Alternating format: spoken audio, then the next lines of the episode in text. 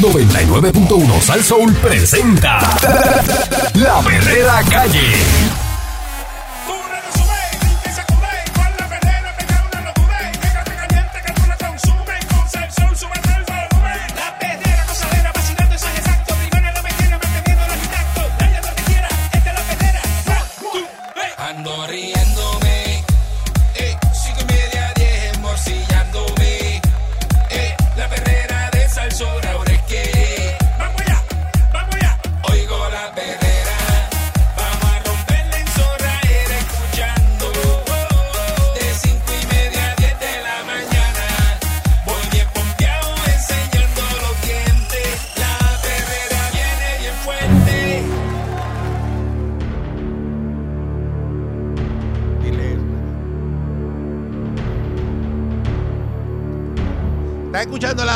De Salsó para todo Puerto Rico a las 6 en punto de la mañana. Dímelo. Eh, aquí está el Candyman y está Mónica Pastrana. In the operation. In the building está también Ajá. eh, Eric Valacourt. Eric Balcour, señoras y señores. Ustedes saben que yo lo menciono mucho, ¿verdad? El cardiovascular. Ah, sí. Y yo digo, mira, esos dietas de cardiovascular, esto, cuando caiga ahí, porque uno no sabe, ¿verdad? No le toque a uno. Bueno. Pues miren, escasean los cirujanos y empleados en el Centro Cardiovascular de Puerto Rico Ah, y el. Caribe. No es fácil, papá. Eh, mientras las condiciones cardíacas representan la principal causa de muerte en la isla. Escuchen bien, la principal causa de muerte en Puerto Rico es las enfermedades y condiciones cardíacas. Aquí la gente se muere Yeah. de estrés, le dan infartos y cosas porque Sí. es too much.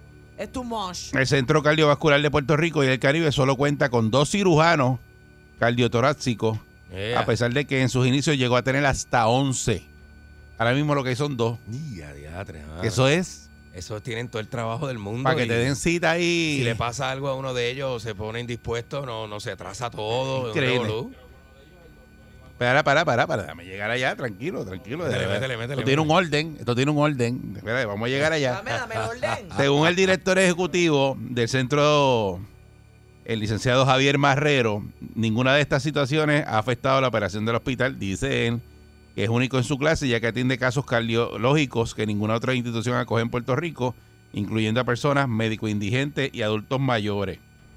Durante alrededor de un año, mientras estaba en vigor la cuarentena para gran parte de la población de, ¿verdad? De, por, la por la pandemia, del COVID-19 apenas contaban con un solo cirujano, el doctor Sid Quintana, que además es el único en el país con especialidad en casos pediátricos. La demanda por servicios bajó drásticamente, eh, según se indicó. Por la pandemia. Ya desde agosto del año pasado cuentan con el segundo cirujano, Juan Hernández Maldonado. El ejecutivo dijo que lo más que le está afectando en este momento es la escasez de personal clínico y administrativo, situación que también llevan arrastrando desde el inicio de la pandemia en marzo del 2020.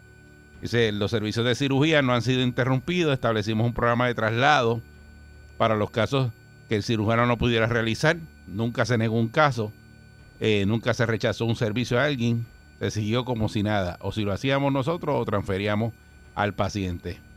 Dice que muchos factores han incidido en la falta de especialistas y personal. Cuando el cardiovascular abrió sus puertas en el 92, solo había otro hospital con servicios de ese tipo.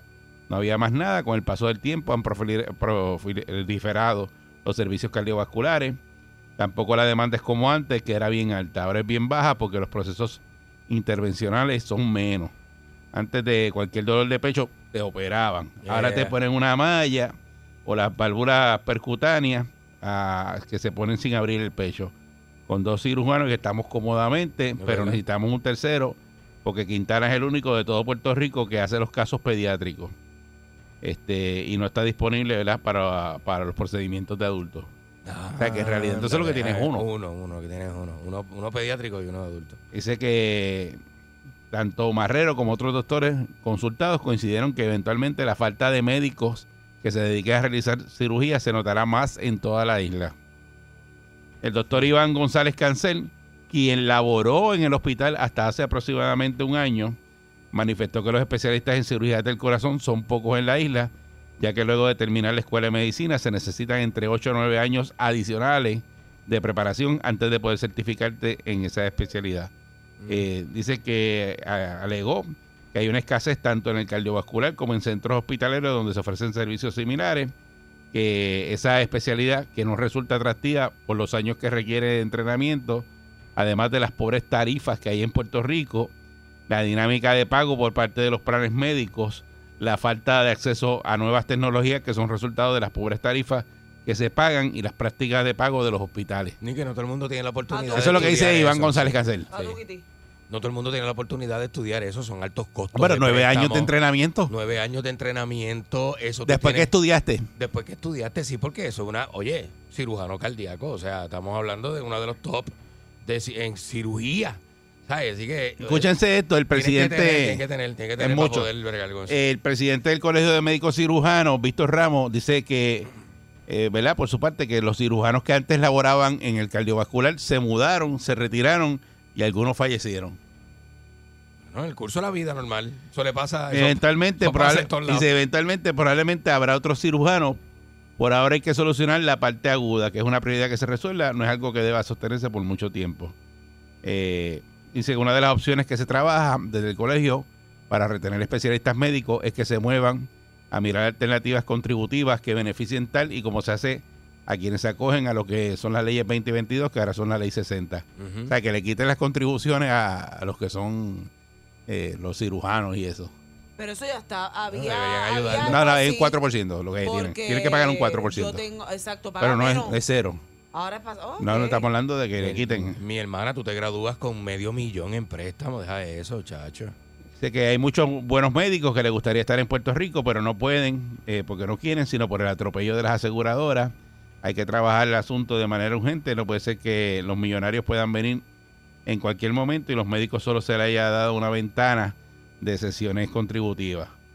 Eh, Muy bien, Dice muy que la bien. alternativa más importante está para implementar la cultura de planificación estratégica, eh, que se le den incentivos a estudiantes que se interesen en cirugía y se queden en Puerto Rico cuando culminen su preparación, que eso es lo que pasa, que terminan su preparación Y se van. Se tienen y que No, tienen y que hay ir. muchos eh, bori- eh, boricuas que se van a estudiar a San Kitts. San Kitts es que se llama la, Sí, Una islita acá. La islita, ¿verdad? Sí. Porque tengo varias, o sea, cercanos, y esa soy yo, que, que probablemente tú, y, sea, Sí, se sí, van, sí. se van para allá. No Ujú. sé si es que el programa de allá es mejor. No, pero estudian en San Kitts, estudian en la República Dominicana. Eh, pagan, Guadalajara. menos, pagan menos allá, no sé Yo- lo que es, pero se yo van. La mayoría van. de los médicos que conozco son de Altos de Chabón o de Guadalajara. Sí, por Ah, eso. se van. Se van y allá. en México también, Son exacto. puertorriqueños. Estudian mucho en México. Y estudian y viran. El Departamento de Salud este, sostuvo ciertamente que en Puerto Rico existe una limitación de médicos especialistas.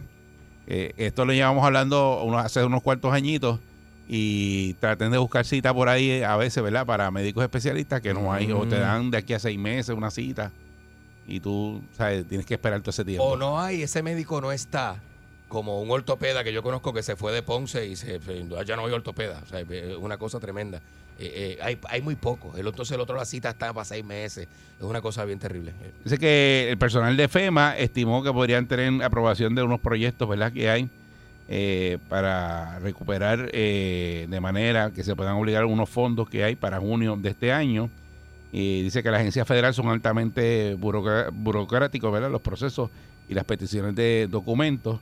Este, pero hay unos chavos ahí que creo que son, déjame ver cuánto era, 21 millones de pesos creo que hay. Este, 21.2 millones de FEMA yeah. que todavía no los han obligado, ¿verdad? Y pues hay que hacer todo ese papeleo, pues hay que hacerlo, Mm. porque pues es una burocracia. Eh, pero son los fondos de FEMA, pues esa burocracia está, porque ustedes saben que aquí han metido la mano en el pote Mm. y al meter la mano en el pote, pues eh, ellos pusieron, ¿verdad? Toda esa, esa, esa papelería para obligar esos fondos. Entre los asuntos que hay que arreglar eh, figuran los elevadores, los acondicionadores de, acondicionadores de aire.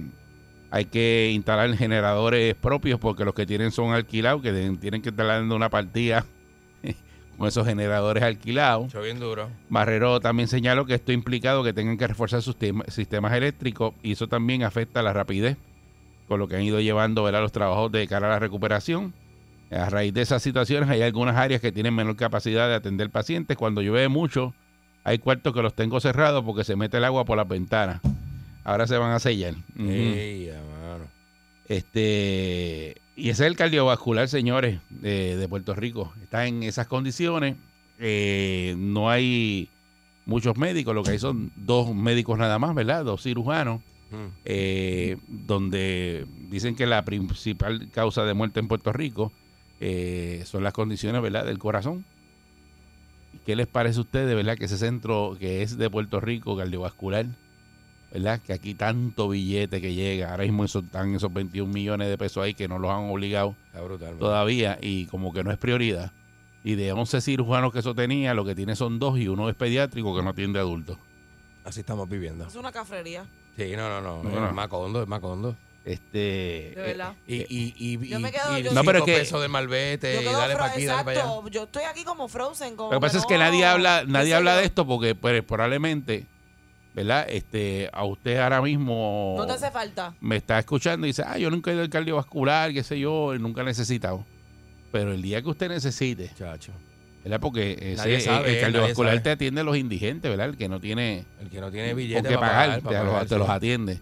Oye, que indigente podemos ser cualquiera, ¿sabes? Por Porque eso. no hay billete para pagar eso. Y entonces tenerlas en esas condiciones y aquí los servicios de salud en Puerto Rico, y yo lo he dicho y lo vuelvo a repetir, aquí es para estar haciendo, buscar un sitio y estar haciendo otro centro médico nuevo de paquete, ¿verdad? Con todas las facilidades que estén update a- al día de hoy. Claro. No lo que, porque aquí hicieron el centro, el centro de comprensivo ese de cáncer, un edificio muy bonito y qué sé yo.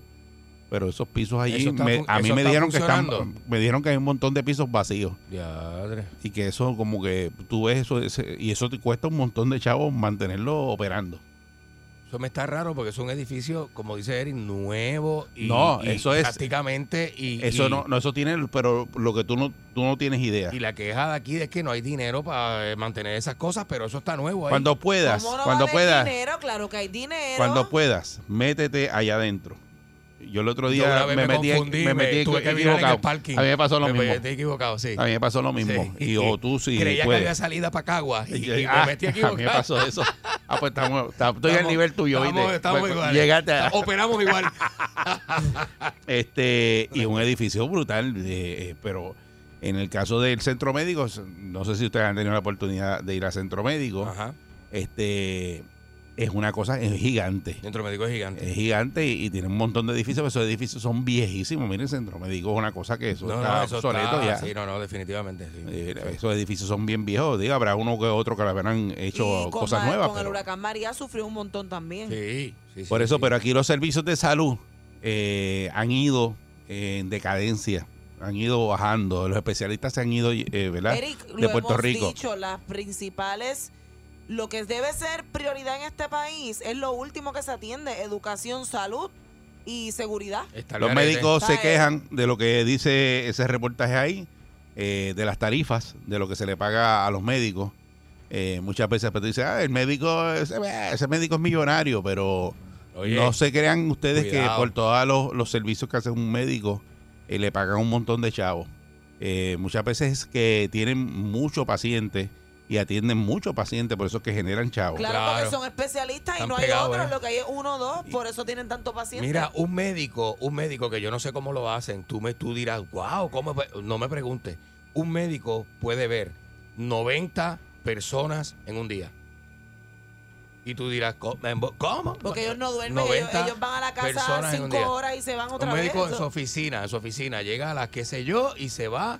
Por la- por la- hay secretarias de médicos que salen de la oficina a las 9 de la noche, ganándose el mínimo.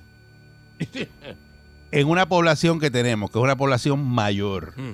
O sea, que la media anda por cuarenta y pico de años, que donde está eh, la mayoría de las personas es en una edad que ya necesitan mucho ¿verdad? especialistas, servicios médicos. Bueno, sí. Esto en Puerto Rico no es prioridad, nadie está haciendo nada por eso. No, Porque Eric, de pronto usted dirá, "Bueno, a mí no me importa, pues yo monto un avión y voy a, a- a Florida y me atiendo en Orlando y No, allá hay médicos. no- no todo el mundo tiene ese beneficio. Pero no todo el mundo puede hacer eso. Ujú. No todo el mundo puede hacer es que, eso. no es, pagar, que no es pagar el pasaje nada más, tú tienes que pagar la estadía, tú tienes que pagar lo que te vas a comer, o sea, eso es un gasto bien grande. El tú tomar la decisión de irte de tu país a, a someterte a un procedimiento médico.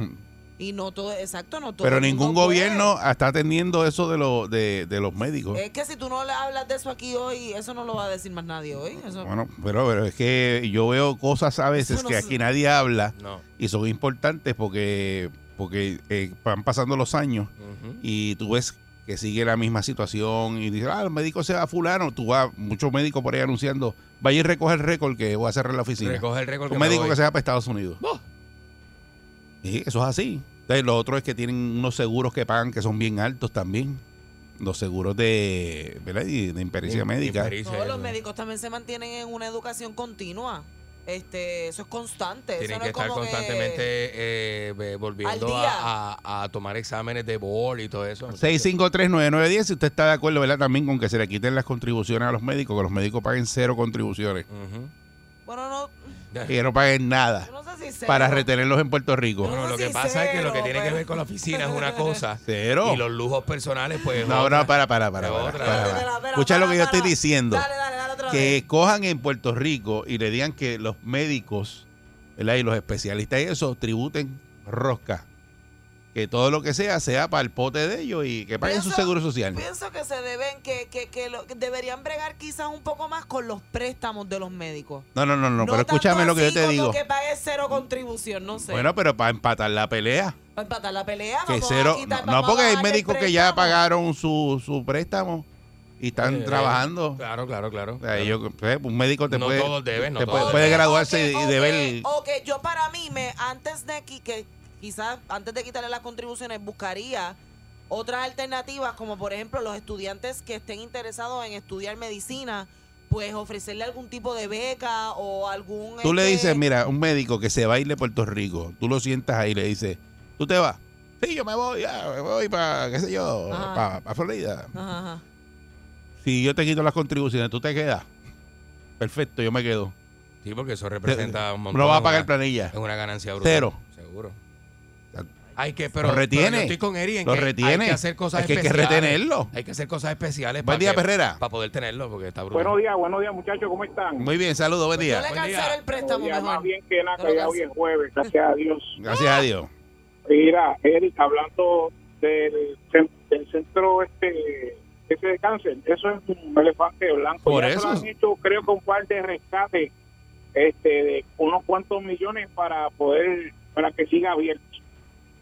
Entonces, en cuanto a las contribuciones de los doctores, yo creo que sí, que los especialistas, eh, mira, aquí ahora mismo, eh, a nivel mundial, no hay radiooncólogos. Y aquí había una residencia de radiooncólogos, se fue a pique. También eso es otra cosa, deberían pregar para abrir las residencias que ven aquí. Aquí ya no hay residencia para especialistas. Y tan cerca como el jueves pasado, yo estuve en mi cardiólogo, mi esposa, los dos estuvimos en el, nos tratamos en un cardiólogo, el cardiólogo mío llega al hospital a las 2 y 30 de la madrugada. Wow.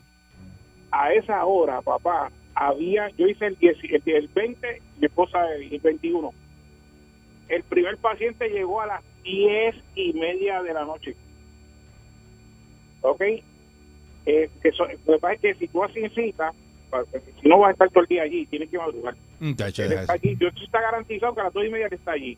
Pero mi hermano, tú sabes lo que es, este, ya el número 20 y 21. O sea, Es que, es que no hay, no hay. Porque no hay. Eh, Y no están explotados. Sí, explotados, sí, muchas gracias. Y, exacto, están bien Yo cansados. tuve un familiar, Eri, en un hospital. El cirujano llegó a las 5 de la mañana con los ojos así Sí, acá abajo, bien, en- se veía hasta enfermo. Está brutal. Buen día, Perrera. Una cosa tremenda. Bueno, buenos días, muchachos. Buen día, Saludos. saludos. Adelante. Buen día. Yo, yo tuve una de las experiencias más grandes en mi vida, la tuve en el centro cardiovascular en el 2011. Mi papá estuvo 100 días, Wow. Falleció. Bendito. Pero el trato que nos dieron en el centro cardiovascular de Puerto Rico, eso es un protocolo brutal. Pero ¿qué sucede en Puerto Rico? Y lo hablas aquí, y lo has hablado hace cinco años atrás, y lo vas a seguir hablando por los próximos años que estés en la radio. Y te voy a dar un ejemplo que no tiene nada que ver. En Humacao hay unos chorritos. Esos chorritos hacen mil dólares diarios. Pero ¿qué sucede con los mil dólares diarios? Que, que gastan mil cien. Ah, bueno. Ah, Tiene, tiene unos ingresos brutales, pero Mm. ¿qué pasa? Con la infraestructura, cuando se daña el filtro, ellos no dejaron de esos 1100, no guardaste 500, tantos dólares. Eh, lo que ha pasado con Puerto Rico, con acueductos, Sí, con energía todo, eléctrica, con todo lo que está del gobierno. exacto. Porque le quieren seguir sacando el carrito, le siguen sacando el carrito, y cuando el carrito empieza a pedir piezas, Ah, no hay para ponerle piezas. sí.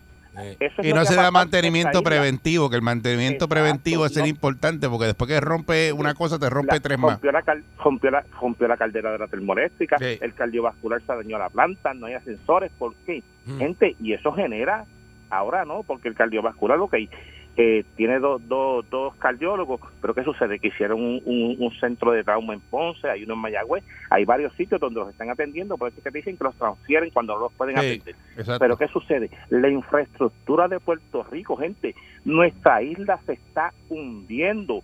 Veámoslos. Ya Puerto Rico no es el centro atractivo del Caribe. Gente, estamos porque, en eh, una decadencia. Estamos atrasados. Cuando decíamos de Costa Rica, de República Dominicana, ya No, nosotros no, gente el está primer centro. No, este, que aquí se hablaba en un momento dado, cuando hicieron el centro comprensivo de cáncer, de que se iba a hacer turismo médico. Ah, Eh, sí. Turismo médico es gente Ah, que se sí. viene a atender, tú sabes. Claro, claro.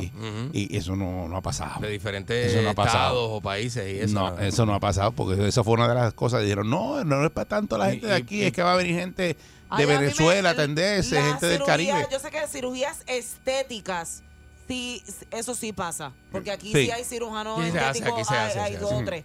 Pero el estético eso es para el que tenga para pagarlo. Sí, pero aquí el estamos hablando de importante. salud, Claro, eh, salud. corazón. Buen día, Buen Perrera. día. Buen día. La cabra siempre tira para el monte, Mónica, para lo estético seguida. ¿ah? Mira.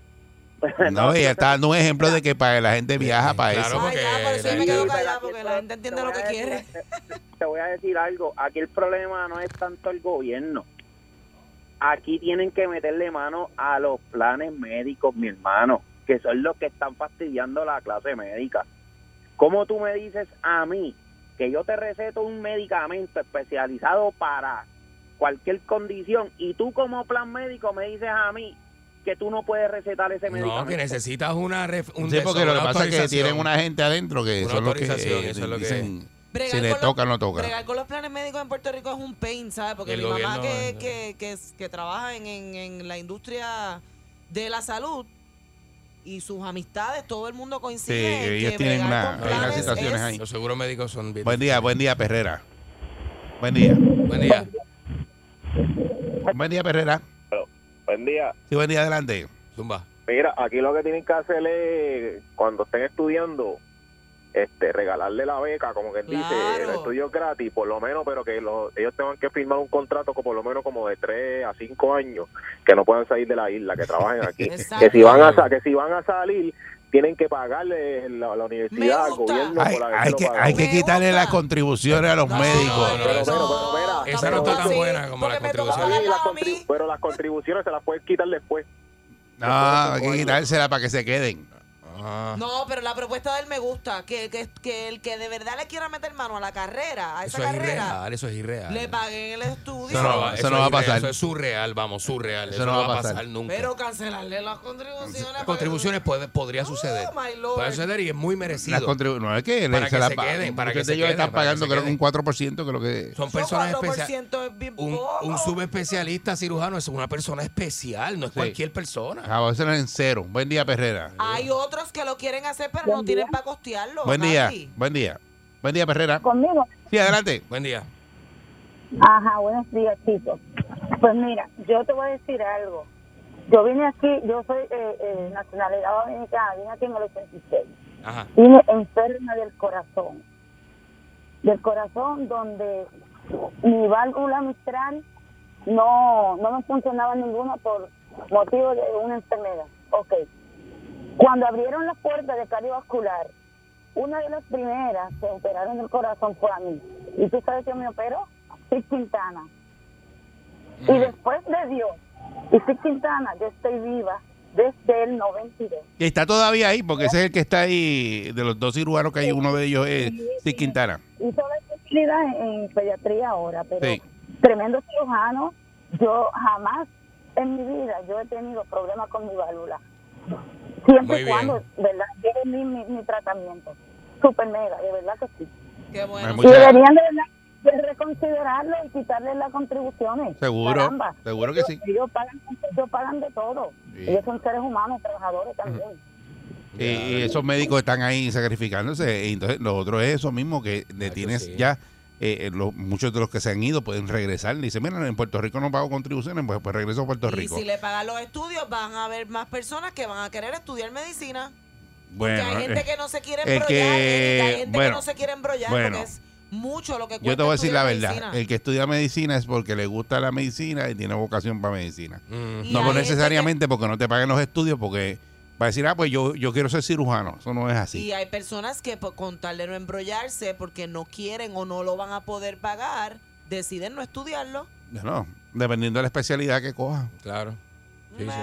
Sí, pero pues habría eso es lo que una- dice lo que que, hacer una encuesta. lo que dice Candy, que no, eso no, no, lo- no va a pasar porque no, no van a coger solamente para los médicos Claro. Este quitarle los préstamos, entonces los demás, el que estudia para abogado, pues tiene Hay que otra pagarlo. gente que se va, los maestros se están yendo, le van a quitar las contribuciones a los maestros también. Lo que pasa es que lo que a pa- todo el que lo- se Son quiera ir. profesiones de No, lo que pasa es que son, son, son diferen- diferentes cosas porque no hay tantos cirujanos. No hay. No, yo solamente estoy dando ejemplos. Por eso, pero es diferente. Buen día, Perrera. Bueno, Buenos días. Saludos. Adelante. Mónica, me, me preocupa tu mentalidad bien brutal. ok. Este, pregunta, si tienes que, si te que operar y el médico se fue porque te da los impuestos, ¿tú prefieres que le quiten los impuestos para que te puedan operar? Sí.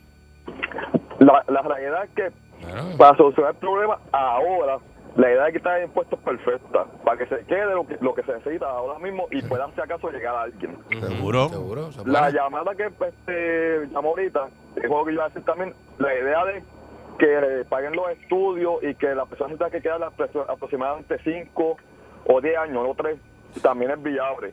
Pero eso es lo que estoy diciendo yo. ahora Eso fue lo mismo de que dije. cantazo, porque eso no te va a traer los doctores que tú necesitas ahora. Es- Esta mentalidad de que, de que no quitan los impuestos, una mentalidad de morder, porque yo tengo que pagar los demás también. Eso no brega. Seguro. Las Y, que se necesitan. y se necesitan los médicos en Puerto Rico exacto. y tú vas a buscar una cita que el médico esté ahí. Total, si tú estudias en, en ciencias médicas, tienes que hacer un año de residencia. Obligado. Tienes que hacerlo, sí. Eso, eso no te lo despinta nadie, el año de residencia. Y creo que lo que le pagan a un médico mensual es mil y pico pesos, una cosa así, ¿verdad? Sí, no, eso sí me Con consta. suerte. Eso, Eh, eso me eh, consta. haciendo la residencia. Con suerte, haciendo la residencia. Y se explotan como quiera. Por eso. Y, y lo Así que, que- le pagan es nada. Nada, eh, se nos acabó el tiempo, tengo el cuadro lleno, eh, son temas, ¿verdad?, que nos tocan, porque muchas veces, pues, usted dirá, no, vol- volvemos a lo mismo, no necesito ningún especialista, pero trate de buscar uno y le digan, no, eh, lo que hay es uno, dos, tres, se fueron de Puerto sí. Rico, no están. no es. Ujú. Y de momento cuando no haya ninguno, porque eso nadie, se- nadie lo sabe. Y no, no todo el mundo tiene presupuesto para salir de la isla a Exacto. tratarse en Estados Unidos. Es, es duro. Así que o es, o- o es veterano. Pues, pues, O veterano, veterano, o que veterano, es otra, otro cantar. tiene que ir allí con la tarjeta. otro cantar. Los veteranos tienen otro beneficio. Yo voy con la tarjeta de papi. Esta es la perrera. ¡Vamos allá! Buen día. Yo me quedo aquí. La perrera todos los días me hace reír. Eric, Andy, Mónica, ellos son the real deal. Cinco y media, diez, la perrera is here. Por ser son bien funny. Se morcilla mi honey. Perrera, dice la María Tony.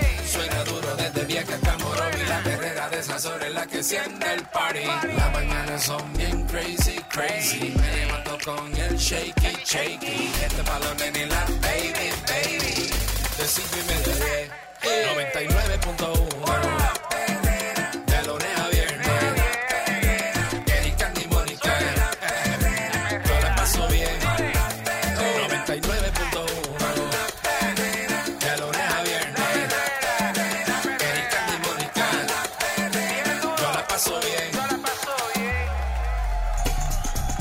Estás escuchando la perrera de Salsoul con el Candyman y Mónica Pasorrana.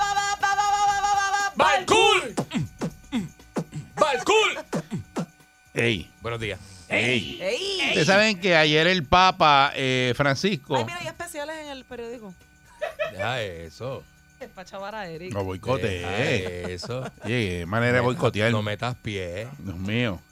Este, el Papa Francisco eh, de- sacó ayer, ¿verdad? Destituyó a el Monseñor Daniel Fernández Torres ¿Cómo? como obispo de la diócesis de Arecibo. Eh, y pues estaban cuestionándose, ¿verdad? ¿Por qué? Y no encontraban respuesta que justificara esta acción tomada desde el Vaticano, pues fue desde el Vaticano. Eso En es como Italia. el Supremo, como el Sí, imagínate. Supremo.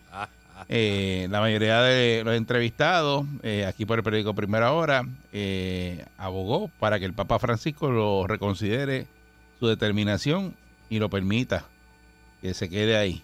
¿verdad? Porque ha sido su guía religioso por más de, de 12 años.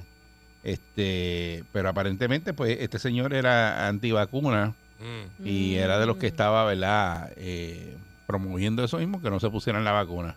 Cuando la, la, la decisión del Vaticano ya era Sí, que era- había que que- apoyar la línea, ¿verdad? Que había que vacunarse, que había que estar ready, ser responsable. Sí. Sí. Este, así que nada, de, de eso se trata, de que él como que no siguió, ¿verdad? Las directrices que le dieron y que por eso fue, se buscó que lo sacaran. Claro, claro. claro. Este, Yo creo que se fue en contra de la palabra del Papa, que es el, es el, El presidente. O sea, que el Papa es político, el Papa es presidente de un país. Sí, sí, el presidente del país, pues ¿cómo tú vas a él dice que no recibió ninguna acusación en su contra, ni se le realizó el debido proceso canónico establecido para destituir un obispo. Eh, dijo que solo le pidieron la renuncia, eh, ¿verdad? Lo que rechazó hacer, por ende el Papa Francisco lo, se- lo sacó de sus funciones. El obispo en la jerarquía de la iglesia es como un alcalde. Como un alcalde, más o No, menos. no sé si... eh, Arzobispo es como un gobernador. Ajá. No. Obispo es un alcalde. Desconozco Es cuáles son las, ¿verdad? La- Los la- cardenales son los, los legisladores. Los ca- ajá, ajá. ya cardenal, ya cuando tú eres cardenal, ya tú eres como un presidente que llegas al Vaticano y los cardenales son elegidos papas. Esos son los, los que eligen papa, ¿verdad? Los cardenales, ¿no? Sí. Es que no me la sé bien tampoco. Yo soy Por eso yo no, bien, no, no sé y no me atrevo a No comentar sé, porque... Pero hay una jerarquía. Pero nada. Hay una jerarquía Nada, que es así. este, lo sacaron, ¿verdad? Porque no siguió una, unas directrices y, y se tuvo que ir. Se tuvo que ir porque lo sacaron. Y yo pregunto, ¿verdad? Y queremos hablar de eso. Si usted alguna vez en su trabajo Mm. no ha seguido las directrices, lo han sacado por no seguir las directrices, o usted ha tenido que renunciar porque no quiere hacer algo que lo mandan a hacer en el trabajo. Porque mucha gente eh, está, ¿verdad? En un trabajo y de momento dicen, mira, vamos a cambiar esto aquí, ahora tienes que hacer tal cosa. Ah, yo mejor me voy, yo no voy a hacer eso. Estoy, prensa- estoy, estoy prensando. Sí. Prensando, prensa, Sí. prensa bien. Mira, Yo conozco Ya. a alguien que renunció de, de un canal de televisión porque llegó otra persona. embuste. Se paró ese mismo día y dijo, ¿quién viene para acá? Fulano, me, me voy de aquí. No quiere trabajar Y con se esa fue. persona. y y se renunció fue. ese mismo día. Y, y yo me quedé ese día pasmado como, ya, diablo. Mira, Y la a mí- gente así, oíste, que te dice, ¿quién viene para acá a trabajar? Aquí en Co- No, yo no voy a trabajar aquí. Y porque no bregan, no quiere Y se bregar con esa persona. cuando, yo, 6539910. cuando yo era chamaquito, yo tenía como 18 años, yo trabajaba en una emisora eh, de radio, ¿verdad? Yo era DJ de fin de semana. Entonces, el fin de semana había un festival playero bien grande. Sé lo que hiciste. bien sé- ya grande. yo sé lo que hiciste. Había un festival playero bien grande. Entonces yo estaba con la que era mi novia. Yo tenía a mi noviecita. Y yo estaba con la que era mi novia. Entonces, ¿qué pasa? Como yo estábamos yendo y viniendo del festival a hacer turno, del turno al festival, y yo era animador del festival y hacía turnos weekends. Lucido, estaba el lucido. Está, pues, está, pues, está, imagínate, Está enchuletado, enfiebrado. enchu- enchuletado. No, enfiebrado, enfiebrado, pero un chamaquito. Está enchuletado también. Tú sabes que no se enchuleta. Chacho, estoy pegado, estoy pegado. Chacho, estoy con los... Chacho, estoy ahí. Eh, DJ de radio, tú sabes. Entonces, ¿qué pasa? Celebridad. La, la novia me estaba ya a- acompañando y cuando llegamos a la emisora, pues me la tuve que llevar. O sea, acompáñame. ¿Y qué te conmigo. dicen lo primero en radio? Había cero, Cero visitas, en el control. Cero visitas en el control es una norma de la radio, ¿verdad? ¿Y qué pasa? Que yo... Sobre todo los que trabajan de madrugada. Claro, y como mi turno era de madrugada, pues eso no porque lo, se ponen a no lo querían, ¿verdad? meter tres discos corridos y No, ya. no, yo tiraba Mid Love. Yo tiraba Mid Love y después tiraba Toto. que eran dos discos a entregar en como 10 minutos. Y acostado con el piso, cogía así, le daba el botón de la consola. Y le da- Mira. Y el me- micrófono jalado por el piso. el ¿Te guardia, el, guardia, el guardia de seguridad me vio y me choteó. Y yo estaba bien enfiebrado con esa emisora. Yo era el más DJ, olvídate. Me, me llamaron lunes, fue sábado para domingo. Me llamaron lunes y me hicieron subir. Yo subí miércoles. Y me, cuando subí, me reunieron y me votaron. me Y, dolió. y llegaste a preguntar por qué te votaron. Seguro. Pues oye, pero fuiste ¿qué tan pasó? zángano. ¿Pero qué ¿Qué pasó? pasó? Él será. ¿Pero por qué? ¿Y quién te dijo eso? sabes, no visitas, tú sabes que estás con tu novia aquí en el control y a diablo. 6539910, ¿por qué cosa te votaron en tu trabajo me o clavaron. tuviste que renunciar? Una clavada. Buen día, Perrera. Ah, se cayó, Buen se día, cayó. Perrera. Buen día. Sí, buenos días. Saludos, buen día. Adelante. Mira, Sí, métele. conmigo, Sí, adelante. ¿Por qué te votaron o tuviste que renunciar? No, no, no, fíjate, no, no, no me votaron, pero quería opinar porque en el trabajo uno siempre tiene ocasiones que te dan unas instrucciones que tú no estás de acuerdo, pero hay que seguirlas, hay que hacerlo como te guste. Y por eso es que eso se buscó este lo que le pasó. El- eso es así, hermanito. Eso es así. Sí, pero, así eh, es. Eh, razón. si no sigue las instrucciones, sabe que estás votado. Claro, y más cuando te lo están diciendo. Buen día, Perrera. Imagínate. Muy buenos días. Buen es día. que yo estoy a favor de lo que hizo el Papa. Y oye, la vacuna, ti- todas las vacunas, todas, tienen que ser obligatorias por el bien de la salud del país. Tú no puedes hacer lo que te da la gana por allá, no me voy a poner la vacuna. Oye, como único que el médico diga que no te la ponga, pero ellos no son quienes, ni los pastores, ni los sacerdotes, oye, no son quienes para decir, no, me- no te la tienes que poner. Te la tienes que poner, punto, así, por la salud así. de todos. Eh, buen día, Perrera. Sí, me oye. Sí, buen día, adelante. Adelante. Mira, me botaron del trabajo porque eh, el contrato que yo tenía era de, de servicio. Ajá. Eh, no, no, los equipos míos yo tenía que mantenerlos en servicio un 95% de su tiempo. Yo no puedo detener el equipo más que dos veces al año para mantenimiento. Entonces cambia la política, viene una gente y dice que yo tengo que aplicarle a mis equipos 75% de mi tiempo. Y yo le digo, ¿cómo voy a aplicarle 75% de, de mi tiempo a un equipo que está funcionando? Exacto. Yo no puedo hacer eso. Entonces me dice, no, que tienes que buscar la forma, tienes que ir a visitarlo, tienes que de- dedicarle tiempo al cliente. Yo, no, ese no es mi trabajo, mi trabajo es dar servicio si el equipo está dañado. Si no, yo no tengo que hacer nada, me quedo en mi casa. Ah, ok. Anda. Ah, lo que querían es, Entonces- claro, que te estaban pagando y dicen, no, este está pagando y está que- en la casa, no, ahora es que tiene que ir 75% para pero- que para tenerte Llevo- ocupado. En la calle, exacto. Exacto. Yo llevo 20 años haciendo lo mismo. Ah, ok. Entonces viene esa política donde yo tengo que aplicarle tiempo a los equipos. ¿Y te tuviste que ir? Y yo le dije que no, que yo no iba a mentir porque también había que llenar 500 papeles cada vez que tú das un servicio. Ajá. Mentir Y si, tú, y, si tú vas, y si tú vas 10 veces en un mes a un, a un equipo, entonces del online center te llamaban porque tú le estás dedicando tanto tiempo a este equipo. ¿Qué pasa? ¿Cuál es el problema? Ah, ok. ¿Ves? Entonces tienes que darle conformidad a uno y a otro. Yo le dije que no, que yo no voy a mentir, yo no voy a hacer nada. Yo voy a seguir haciendo las cosas como yo las hago. Y así estuvo un año, hasta que me votaron. Muy bien. Cosa Muy que tú bien. sabías que iba a pasar, te iban a votar. Seguro yo sabía, porque los demás inventaban cosas y ponían papeles y inventaban Ah. trabajo. Yo, yo no voy a inventar trabajo ni voy a mentir. Mm. Yo no voy a escribir aquí en buste.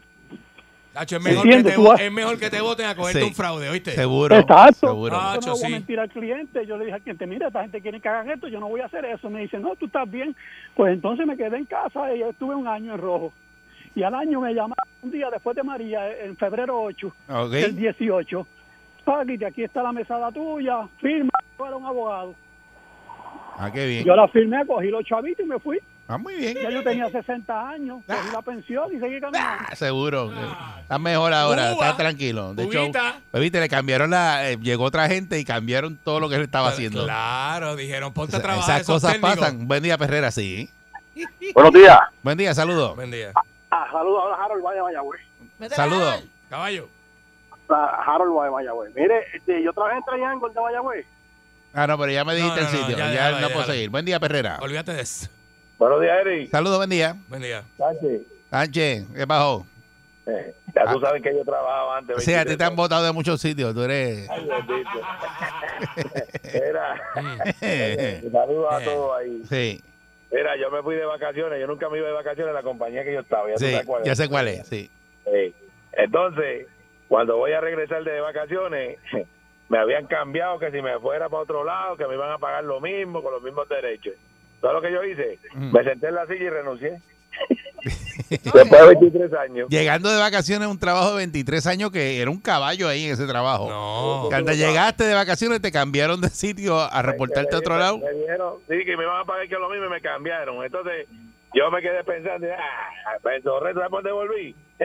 para la construcción, lo de la mar, para la mar del huevo. Ahí, muy Pues, bien. papá, eso es así, Excelente. eso es así. Excelente. Lo malo es uno dejar de buscársela. Sí, no, pero este, tra- este ese trabaja, es trabaja, trabaja mucho, es buena gente. Sí, mano. Saluda a Sánchez. Buen día, Perrera. Buen día. Buenos días, buenos días. Ahorita por por acá.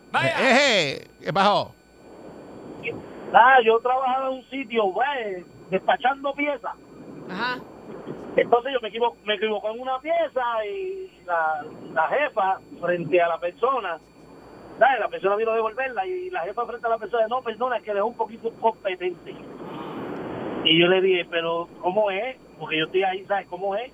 No, no, es que tú sabes que tú eres medio morón. Y ahí mismo le dije, usted sabe una cosa, este morón se va a ir para Pero la, mismo, jefa mismo. Así fre- te dijo. frente al cliente te dijo así. frente al cliente, papá. Diablo. Y dice, mira, perdone lo que este es un poquito incompetente, para que este es morón. Ah, diablo, mano. Diablo. No, no, Yo y imagino que tú la mandaste eso para no allá. es forma. Eso no es forma, se equivocó por, por una bobería, porque es que la está bien parecida, tú sabes. Pero nada, nada, y yo ahí mismo la mandé para el infierno y me fui a abrir la Muy bien. Mire, me hace falcar. Que fuiste el mismo día. Diablo. Eso está brutal, eso está, Está duro, está duro. eso. Está heavy eso, ¿viste? Frente al cliente, qué, qué vergüenza. Hay gente que no tiene tacto.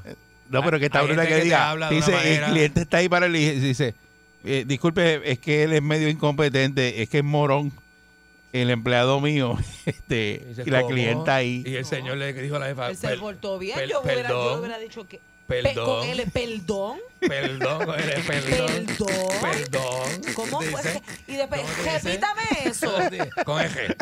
Repíteme a ver, a ver si yo Ah, entendí. pues este incompetente se va para el ca- Y me levanto. Ay, Dios mío. Buen día, Ferrera. Hello, buenos días, muchachos. Saludos, buen día. Saludos. eh, Felicidades por su programa. Gracias, Muchas buen día. Y disculpen el cuido, es que hay un desarmado ahí hasta acelerando el carro. Ah, ok. Ay, bendito. Mira, yo trabajaba para un, en un instituto educativo hace muchos años eh, y ese instituto educativo, cuando tú pasabas la lista de los estudiantes, habían nombres de estudiantes y esos estudiantes nunca me llegaban. Ea. A Los, ver si estudiantes fantasmas. Ah, así mismo. los estudiantes nunca aparecían. Ah, eres- me decían, no, no, pichea eso, pichea eso, pichea eso, pero yo fui el único que me di, ¿sabes? Ah, que me percaté, ok. ¿no? de, la- de la situación. Anyway, final de cuento, el instituto lo cerraron por eso mismo. No Ah. tengo ni que mencionar cuál es. Estaban Sí. traqueteando. diablo! Qué traqueteo, papá. Sí, sí, Sí. sí. Cuídense, Dios los bendiga. Buen día. bien. Ese era el Ghost Institute. Sí. Qué mal. Casper School. Sí. Y me imagino, me imagino él diciéndole a todo el mundo, dice, mira, este, y los estudiantes tuyos te están llegando porque yo tengo toda esta gente aquí que, que nunca llegan. A mí me está bien raro que faltan los mismos. Y todo el siempre. mundo, pichea, pichea eso, y mirando para el piso. Deja eso, deja eso. Oye, no hables, de eso. No hables de eso. Él, él empezaba a hablar, no, porque tengo un listado. ¡Ah, la, la, la, la, la, la, la, la, la, la, la, la! Ay, Dios. Deja eso, deja eso. No hable de eso. No hable de eso. Y mira que y tengo ocho, ocho estudiantes que nunca van. ¡Cállate la ¿Tú no boca! sabes lo que es eso? Deja la lista tuya acá. No, no te voy a enseñar nada. Deja eso, ¡Cállate deja eso.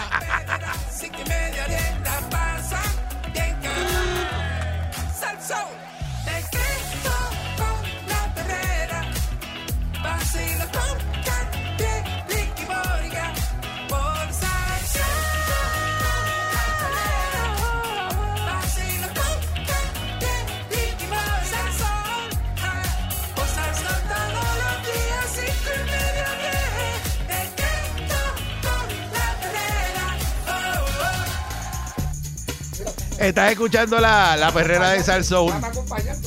Quédate conmigo aquí, alemán. Eh, Se fueron y nos dejaron. Exacto. Este, oye, la policía, a ver si tú sabes de esto, le incauta un rifle a un menor que había amenazado con usarlo para atacar una escuela en Bayamón. Exacto. Ocuparon tres cargadores y 91 balas. Eh, agentes de la policía ocuparon en la tarde de ayer un rifle de alto poder con tres cargadores y 91 balas después de que las autoridades advirtieron que un menor de 13 años, escuchen esto, había colgado una foto en las redes sociales con el arma en sus manos con amenazas de que lo usaría para disparar y causar muerte en la escuela Jesús Sánchez Erazo en la décima sección de la organización Santa Juanita. Eh, ¿Tú, tú te acuerdas que, que, que, pasó en Estados Unidos? Sí. Pasó algo así y aquí estuvimos comentando y mira, Dios quiera que esa No, eso nunca- ya- Eso haya pasó pasado aquí. un par de veces. Oye, pero mira, eso Pero- no ha pasado, pero eso es, eso es un peligro. Pero es la primera vez que yo escucho una cosa como esta. Un niño de 13 años. De 13 años después. Los agentes del precinto de Bayamón Sur acudieron a la casa del menor en la organización Lomas Verde y mediante un allanamiento consentido ocuparon el fusil de asalto con serie mutilada y tres cargadores de 91 municiones calibre eh, .223. En este informe policíaco revela que el agente William Vega Camargo y el sargento Miguel A. Feliciano Rosado llegaron a la casa, hablaron con la madre del adolescente, que es estudiante de la escuela. La madre habló con el menor y le dijo que era cierto que tenía un arma escondida en la casa. La mujer procedió a permitir que los agentes entraran y ocuparon la, la letal arma de fuego. Mira para allá. La policía supo del caso tras recibir una querella sobre las fotos que había puesto el menor en Snapchat, en las redes sociales, en donde él estaba posando con este rifle de alto poder con amenazas de causar muertes en la escuela. Allá. Este menor publicó las fotos en diciembre y ayer, en diciembre esto fue, Anda. ¿Estamos en cua- a cuánto hoy? A marzo. Marzo, marzo 10. En diciembre y ayer con la autorización de su madre y frente a ella, bajo advertencias en ley, admitió que el arma era real y que lo tenía oculto en la casa. Bueno, pues ya la arrestaron también. Este, en el caso pasó al 6 y 6, dice, se espera que el menor sea llevado ante un juez del Tribunal de, de Menores. Hay cosas que yo no entiendo porque cuando yo vivía en mi casa con mi mamá, mi mamá sabía todo lo que había en mi cuarto, mi mamá sabía a qué hora yo entraba y salía de la casa. Pero es que la mamá, la mamá dijo que sí, que estaba en sí, tiene un arma ahí. La mamá fue la que la, cuando la policía verdad. llegó. Ah, la, la- mamá lo sabía. ¿Pero qué es eso? Pues lo que estoy leyendo. ¿Pero qué es eso? Eso está brutal porque uno, Pero no, tenés- uno no no escuchas. pensaría. El chavaco puso eso en diciembre en Snapchat.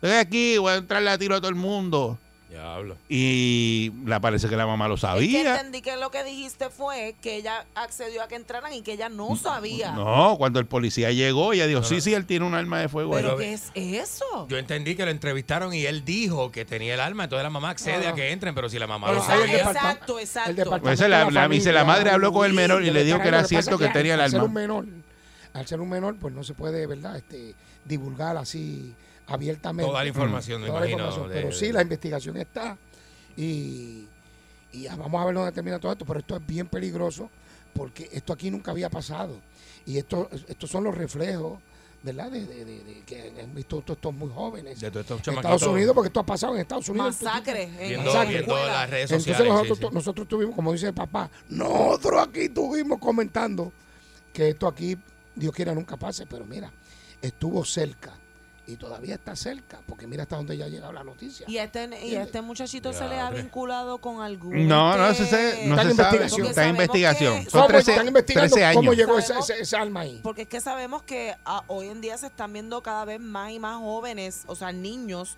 envueltos en asuntos y cosas de la calle. Ujú. O sea, Eso es que- así, ya a los ¿A 15 qué años. se deberá eso, si él tiene un arma, ¿A esa- qué se deberá estas cosas, estos jóvenes? ¿Serán a los juegos electrónicos? ¿Será la educación en la casa? Las series de televisión, la música. Digo, Yo creo pero- que pero es una fíjate, combinación la de todo. en la casa. Pero fíjate, cuando yo era nene, yo veía series, pues yo veía Vareta y veía Starkey Hutch. Y yo veía a los tres chiflados, Seguro. veía el chavo del ocho, Y Chips. Pero donde se, donde, Chip- lo donde se le, pero pero atiende, yo lo he comentado donde Don. Ramón le daba un cocotazo al chavo y no había esa cosa que sí.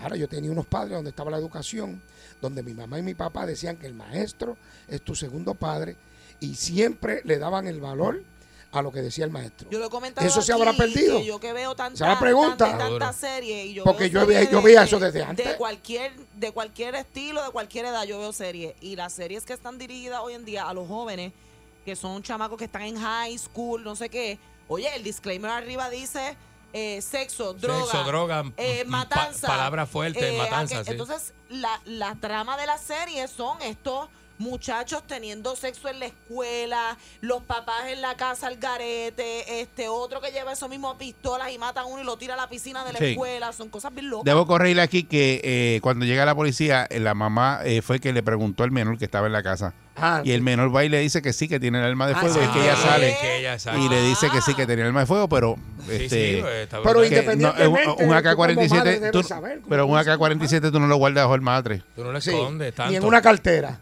Es grande. Y ese cuarto hay que mapearlo. ¿Y quién mapea ese cuarto? Por Mamá? eso, es grande. Hay Por ciertas eso hice el investigaciones. comentario ahorita de que cuando yo vivía en mi casa, en mi casa se sabía todo lo que yo hacía. Y mira, mira la AK-47 y mira todas las balas que agarraron. Mira para allá. Todo eso. ¿Dónde tú escondes todo eso? Diatre.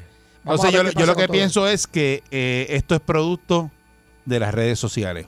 También. Eh, estos muchachos están viendo todo lo que está ocurriendo, ¿verdad? En Estados Unidos, las cosas que que, hacen en, en las redes sociales, en las amenazas. sí. Y entonces imitan lo mismo que hacen ahí. ¿Cómo Exacto. consiguió el rifle? No sé. Para mí tiene que ver tan, eh, mucho, a- a- 13 además añitos. de lo que dice Eric. 13 añitos. eh, el- la- eh, los estilos de crianza. Hay padres Eh, que el- son muy, óyeme, muy tú permisivos. no le puedes dejar todo a la policía ni al Y- maestro. y lo- es en el hogar que tú tienes que bregar. valores no- empiezan es en tu casa. no ponen los valores en tu correctos casa. en el hogar y eso pues Tú deja que estos nenes tengan espacio para hacer muchas veces lo que le da la gana. Y esa amenaza está desde diciembre y la policía fue ayer.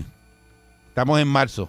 Tres meses. O sea que, el alma, meses pudieron haber pasado No montón de sabemos. cosas. No sabemos si pudo haber pasado. ¿verdad? lamentablemente, Qué locura. estamos viviendo unos tiempos donde lo malo es bueno y lo bueno es malo. Eh, Lamentablemente. 6539910, ¿qué usted opina de este Yo me menor voy porque de me 13 duele el pecho. Sí, duele el pecho. Eh, gracias. Eh, de 13 años que lo agarraron, ¿verdad? En la décima sección de Santa Juanita. Ah. Eh, hay una escuela, él iba a esa escuela, hizo una amenaza en diciembre con un AK-47 que le iba a entrar a tiro a todo el mundo. Y ayer fueron a los más verdes, a la casa de él, y entrevistaron a la mamá. Ella le pregunta, él dice, sí, tengo un rifle aquí con la serie mutilada, un AK-47 con municiones y todo lo tenía en el cuarto. Porque eso tardó tres meses. En enterarse las autoridades, la escuela. Mira, esos niños muchas veces también lo que están tratando es de llamar la atención porque el núcleo familiar y lo que está pasando en la escuela y en su casa es tan tanta presión quizás para el niño o no tiene la atención necesaria y ellos buscan un Mm. escape y una manera de decir, mira, I'm hurting, o sea, yo estoy aquí sufriendo, yo necesito hablar, nadie me hace caso, pues yo voy a hacer esto ahora. Que eso es otra. Es la parte psicológica La parte la- psicológica que sa- sabe Dios, ¿verdad? Es una posibilidad, sí. Eh, ¿Qué es lo que hay? Buen día, Perrera. Buenos días. Pues mira, donde acá abajo donde yo vivo, muchachitos de 13 años le dan un tiro a cualquiera por verlo brincar. Uy.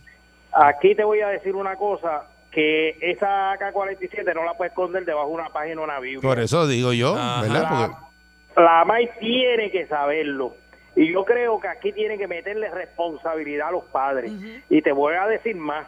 Aquí se debe, aquí debe haber un programa donde eh, cu- cuando usted no puede con su hijo, que, que, que, que- su hijo es demasiado desarbolado, usted tiene que llamar aquí, usted va, usted va a pagar por las consecuencias que haga ese muchacho. Y donde ese muchacho se mete en un oscor de eso, que sé yo, y pague y lo, y lo vayan educando ahí, usted va y lo busca los, los sábados o los domingos. Como una escuela Digo, los militar. domingos. Pero esto tiene que ser obligatorio, responsabilidad hasta los 18 años a los padres, porque ese- esa, esa, esa arma no se puede esconder debajo de una Biblia y usted es responsable de sus hijos. se supone. Eh, bueno, Eh, esa- en- Sí, se en- supone porque es bendito. En condiciones normales. Me sí. indican por acá que no sé qué de cierto, no recuerdo esto, había pasado y que en un colegio de Dorado, que un niño había hecho un dibujo, ¿verdad? De que iba a tirotear la escuela, la maestra se lo notifica a la policía, la policía fue a la casa y le quitó las armas al papá que tenía licencia y le llevaron todas las armas. Ah, ok. Pero no sé, no sé, me están eh, comentando esto por acá, no sé si Con una ajá. señal tan sencilla como un dibujo, Por eso. ya eso le despertó, la, tú sabes, a la maestra la curiosidad. Buen día, Perrera. Buen día. Saludos, buen día. Muy bien, buen día. Sí, buen día a todos. Ah, me encanta su programa, siempre lo oigo todas las mañanas. Muchas Yo gracias. digo que los ah, que los niños y adolescentes de hoy en día, los que tienen 13 años, se creen que tienen 18, 21 años. Claro, Eso es lo malo que eso es lo malo que tenemos ahorita de la de nuestra juventud y tenemos que educarlo. Ah, también los padres tienen culpa también, pero realmente como usted dijo, es la, las redes sociales están bien bien envueltas Sí. en esto también. Eso que es tenga así. bonito día. Sí, tienen mucha influencia. Pero también la moral de los papás. Eh, buen día, buen día, Perrera. Adelante. Ahí, tripa. Programas, programas como que dijo la primera llamada ya existen. No hay que, no hay que, no hay que reinventar la rueda. Y hay casos como el de Mónica, ¿verdad? Eh, hay, hay casos y hay casos. No, no, todos los casos tienen. Claro, el caso de Mónica es que la mamá, la mamá sabía todo lo que ella tenía en el cuarto y chequeaba. Claro, pero mira, hablando de, a- hablando de la serie, yo recuerdo, yo en mi casa no había cable porque éramos pobres. Se veía eh, el 11, el, El, do- 4, el 2 y el 4, sí. Sí. No, y, que, y antes, antes no había Netflix, antes no había nada de lo que hay ahora. series, series de violencia y por la noche daban películas que Ah. Le cayó ahí. Ah. Pero yo sé cayó. que antes habían esas series, pero yo les estoy hablando de las series dirigidas a los jóvenes de hoy en día que yo las he visto. No, no, mira, mira, mira. Y El eso problema, es suicidio, droga, prostitución, este desnude, eh, desnudos. eso tiene que eh, ver, eso tiene que ver, pero también hay casos donde, bendito, la, la- tú sabes, la mamá de, de- de- eh, no sabe dónde está su hijo de 14 años. Eh, buen día, Perrera. Eso es un problema. Buen día. Buenos días. Adelante. Buen día. Hola, buen día. Sí, adelante. Eh, eh, yo creo que parte de este problema lo tiene el sistema también.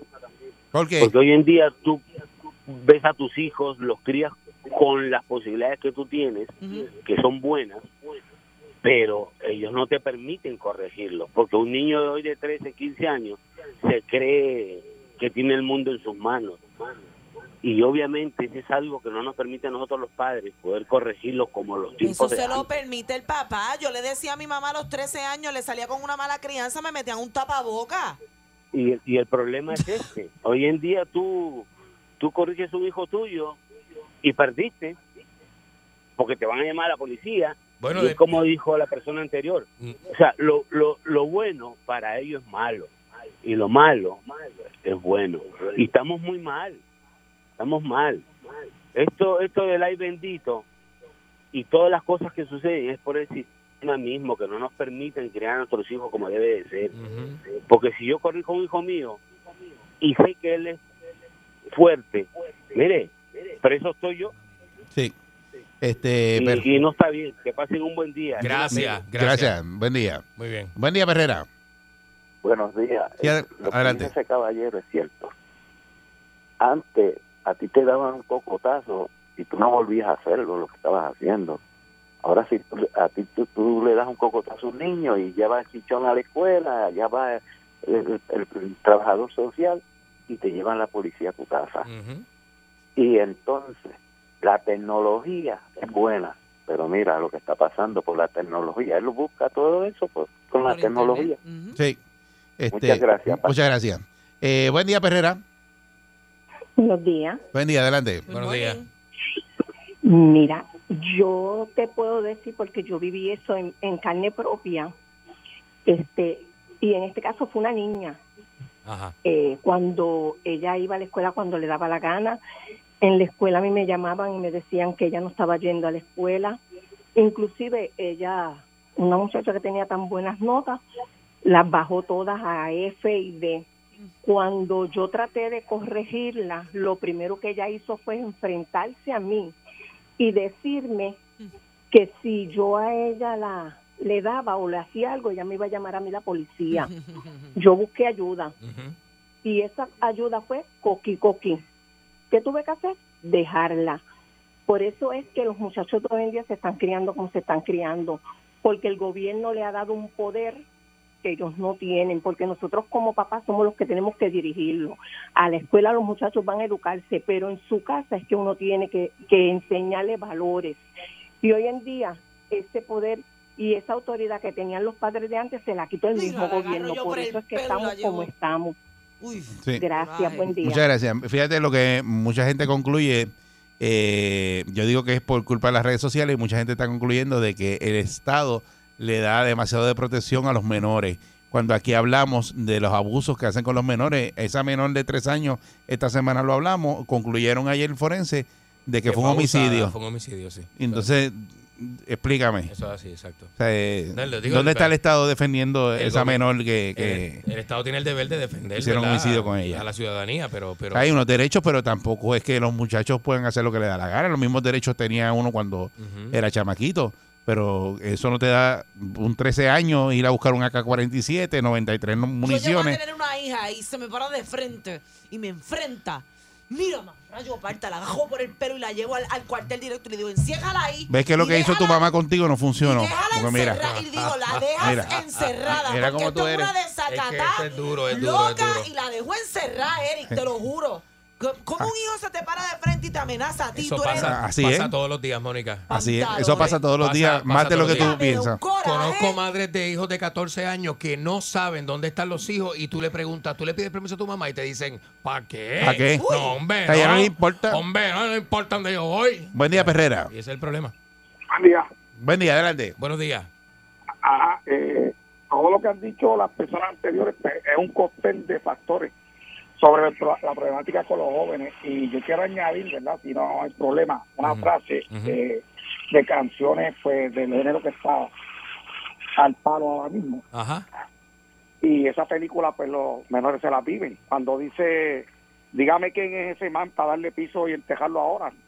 ¿Qué, qué puede entender uno con, con una frase como esa en una canción? Es Esa que es una de muchas. es muy frecuente, exacto. Sí, Todos también. hablan lo mismo. Voy a buscar los cocodrilos para darte Sí, el maleanteo, el con los maleanteo. cocodrilos, la escoba, mi ganga. Sí. Y eso Meterte un fuletazo. fuletazo para que coja vergüenza. Sí, eh, eh, eso es eh, es canciones de marianteo. marianteo que... Y son muchas. Y los artistas fomentan eso y los muchachos y sus pares, ¿verdad? Que son los compañeros, los amiguitos, viven de eso. Buen día, Perrera, se cree en la película. De esos cuentos, exacto. Buen día, buen día. Buen día. Mira, hay un punto bien importante que se ha obviado. Y, y, y esto esto da, ¿verdad?, que pensar. O sea, un chamaquito de 13 años con una Sí. 47, eso no vale 3 dólares. Con la serie mutilada. Eh, La serie mutilada, o sea, ese punto de cómo él la consiguió, quién le dio el dinero o quién se la dio a guardar. O sea, un punto bien importante. Ah, y sí. sobre los padres, mire mi hermano, yo tengo dos hijos y, y yo recuerdo que una vez eh, mi esposa era policía y entonces la nena mía, pues como dijo Mónica, pues estaba un poquito, ¿verdad? mis hijos siempre han sido bien educados, pero que como le hacían casi todos los amigos, y un día llegaron de servicios sociales a amenazarme que se lo iban a llevar. Espera un momentito, fue y buscó un bulto que le di, aquí los tienes, se los puede llevar desde ahora. Así haría yo. Muy bien. Llévatelo, para que aprenda. Exacto, son dos profesionales, son buenos ciudadanos y los, esa es responsabilidad de nosotros los padres. Eso es así.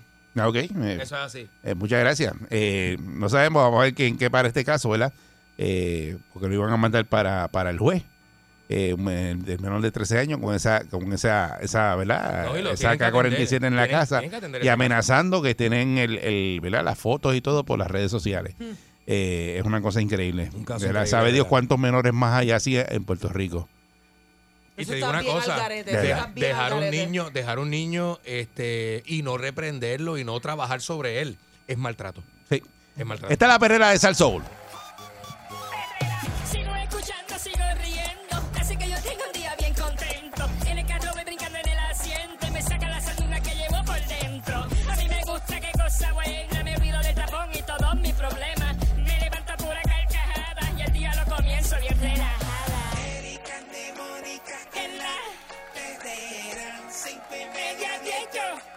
Yo lo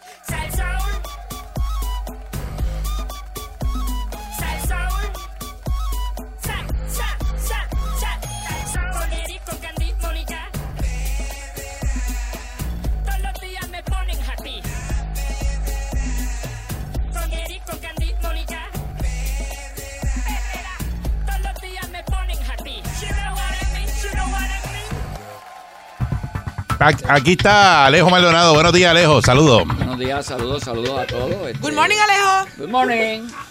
Buen apetito. Sí. Buenos días, buenos días, Alejo. Este, buenos días a todos. Este, eh, semana revuelta. Sí. Ah, Muchas cosas. está está duro esto, está duro. Están revueltas por donde quiera. Este, tenemos que, bueno, eh, dando y dando. Eh, felicitar a la policía este, por dos razones. Primero, el esclarecimiento del asesinato del macho Camacho. Después vamos a comentar algo sobre ello. Este, Todo el mundo pregunta por qué tanto tiempo, preguntó Mónica esta mañana, ¿por qué 10 ahorita años? explicamos en detalle. Y, y de hecho hay que felicitarlo porque siguen calientes en la calle. La calle la tienen revuelta. Este, se siente ya, créanme. Yo hablo con gente en la calle y me dicen, muchachos, tenemos que tener artillería en el caramba por allá porque nos las quitan y esto y lo otro. Y el propósito de la policía, aunque no tiene la facilidad que nosotros teníamos en aquellos tiempos, pues están actuando. En algunos casos tú ves que, que- que no pasaría el crisol de un tribunal la intervención, que este, los casos podrían caerse, pues fueron registros este, que no son razonables, so, so, so. pero el propósito eh, lo están cumpliendo de cualquier manera. Sea, el propósito es sacar la mayor cantidad de armas de la calle. Eso es lo que están haciendo. Y para ello, pues se las están ingeniando. Y hay un montón de encubiertos que están viendo cosas, este, las ponen en declaraciones juradas y van a hacer allanamiento y ocupan las armas. Y están pillando por donde entran las armas. Pues las Porque en Puerto Rico no se fabrican entrando. armas. Eh, Pues eso es jurisdicción federal y los federales no, no están haciendo lo propio. No están haciendo lo propio. Miren que en el mismo Estados Unidos hay estados que están protestando porque hay estados que tienen un control mayor de las armas y de otros estados se las están pasando por las cajeteras todos los días y están protestando por eso mismo. O sea que no, ese es el problema que nosotros tenemos. Eso no es jurisdicción estatal, la entrada, eso la controlan los federales y no están haciendo lo debido, sin lugar a dudas. Pero en estos casos, pues la policía está sacando las armas de la calle, les van a cuestionar en un montón de casos en los tribunales y la gente va a ganar, pero aunque ganen en los tribunales, el arma no se la devuelven. Y como la idea era sacar las armas de la calle, pues Exacto. de cualquier manera cumplen el propósito. Sea un registro irrazonable, sea un registro ilegal, sea legal, que lo cuestionen en los tribunales y ganen, pues ok, te quitamos el cargo de que tienes por, por el uso de las armas, portarlas, usarlo lo que sea, pero nos quedamos con las armas. Y como el propósito es sacar las armas de la calle, lo están logrando.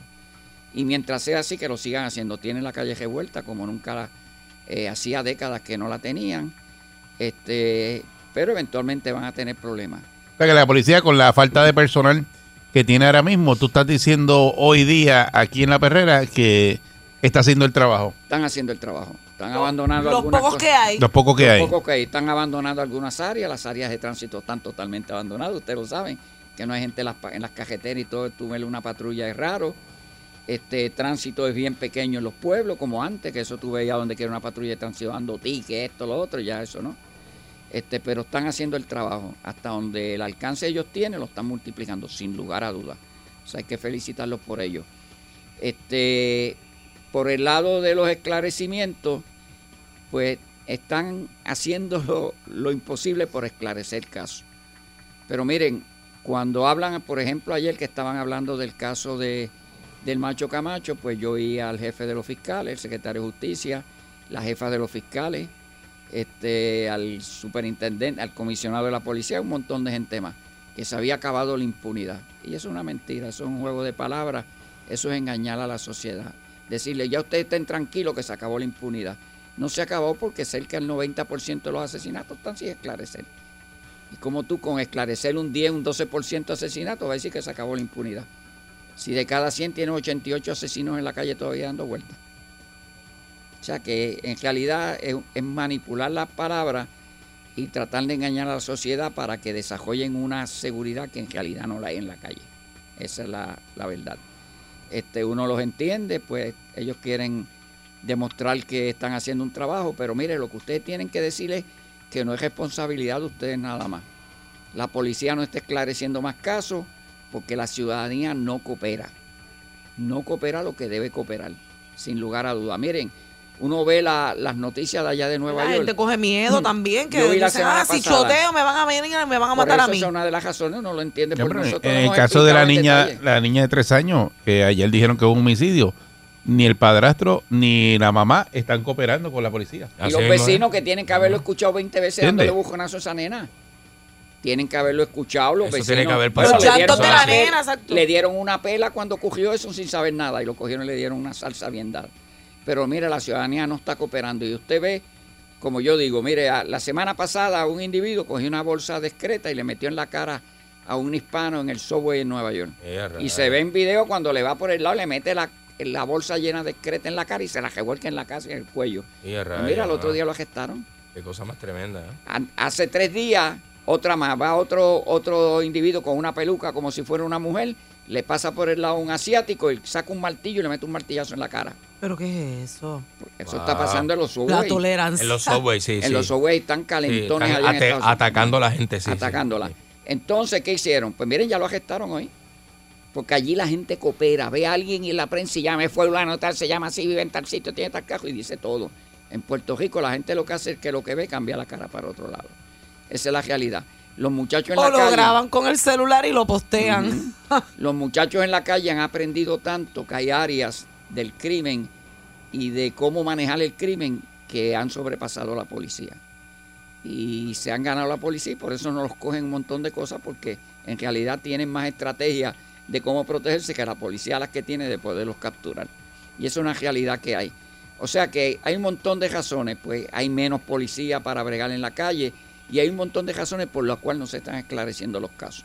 O sea que no es que sea culpa de la policía, es culpa de la sociedad en general. el problema que tenemos. Ahora mismo, pues vimos un caso que lo estaba viendo esta semana. Nosotros fuimos los primeros que por estos micrófonos, lo, habíamos dicho ya dos veces, que estaban cogiendo cosas en ese trabajo policíaco que no encajaban con lo que es real. Y fue que cuatro asesinatos corridos los esclarecieron por confesiones. Y yo les dije, miren, yo trabajé de años de años bregando con asesinatos en la calle. Y cuando teníamos un individuo que nos confesaba, eso era algo bien raro. Uno o dos en cien que pudieran confesar. El resto de la gente no confiesa. Y tú ves que, que esclarecen cuatro asesinatos con confesiones, ya tú sabes que va a haber problemas. Y yo les dije, tengan cuidado porque van a llegar a los tribunales. Ya llegó el primero y lo ganaron. Un muchachito menor de edad. Lo tiene nueve horas la policía interrogándolo. Y cuando confiesa, confiesa con un empleado del gobierno al lado de él. Para representarlo él como, como, como alguien que lo está ayudando allí en el momento de la confesión. No se establece claramente el momento donde tenían que parar el interrogatorio, sino que dicen, no, todavía era testigo, no había que hacer la advertencia. Eso yo lo entiendo claro y yo lo he escrito, eso está bien, bien explicado. Pero es un caso que aunque la policía lo ganó en los tribunales, el Tribunal Supremo dijo que fue el procedimiento fue adecuado para que él confesara y que le cubrieran los derechos. Soso, la presidenta del Tribunal Supremo desintió de ello y lo explica claramente. El problema es que ahí no termina la cuestión. Ese caso va para la corte ahora.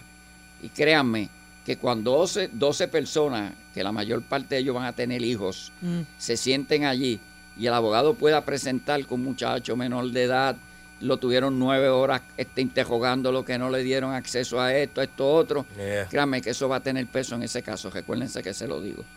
¿Y qué ocurre? Que ustedes están haciendo un trabajo para que la sociedad, el público, aplauda a la policía y cada vez que hacen algo en contra del crimen los aplauda. Pero este tipo de casa, de cosas, no les consigue a ustedes este aplauso. Lo que le consigue son chifletas y, y malos pensamientos. Porque dicen, chicos, ser un menor de edad, como lo tuvieron nueve horas interrogando hasta que confesó. Tú sabes, y en vez de tú llevarle un mensaje positivo a la sociedad, le llevas un mensaje negativo de que se cuiden, que si te cogen a alguien, un hijo tuyo, te lo van a, a interrogar por nueve horas hasta que confiese. O sea que tienen que tener cuidado con el trabajo que están haciendo. Están haciendo un buen trabajo, pero tienen que afinarse en muchas cosas. Vamos al caso de Macho Camacho. Ajá. Miren. Que yo pregunté esta mañana, Alejo, si a él lo estaban buscando o él se fue en volanta porque estaba presente donde estaban buscando al otro que de verdad era... O sea, ¿qué, cómo, ¿cómo usted ve ese caso? ¿Él, él- él estaba envuelto en algo? ¿Qué se sabe? Bueno, del Macho Camacho siempre se sabe que, que- que hacía cosas en la calle que no hacía todo el mundo. Y que se envolvía Y verdad, en con respeto a la familia, ¿verdad? Sí, por porque, eso, y se pero es para saber porque... actividades que no se envuelve todo el mundo. Y que tenía amistades que no todo el mundo este, este, este, está al lado de ellos, compartiendo con ellos. Pero en realidad la información que hay es que a que buscaban era el otro individuo. Porque era un individuo que estaba moviendo material y ellos querían tumbarle, o él había tumbado 10 kilos, le querían tumbar 10 kilos que acababa de comprar. Era por una de mercancía, entonces. sí. Y que le tiraron. Y en esos tipos de tumbes, pues cuando van a dar tumbe no estén cañono y dame lo que tienes ahí porque saben que iba a haber represalia después, tumban y se llevan lo que hay. Para quitarle el riesgo de... Y de- tú el que esté presente se ve en volanta. se va, se ven volando y además cuando disparan no se ponen a afinar tiros, tiran para dentro del vehículo, ahí no hay, no toman puntería. Ellos toman puntería en un área en particular que está ahí, mira, lo hemos visto, que han matado menores de edad dentro de los carros y esto y lo otro.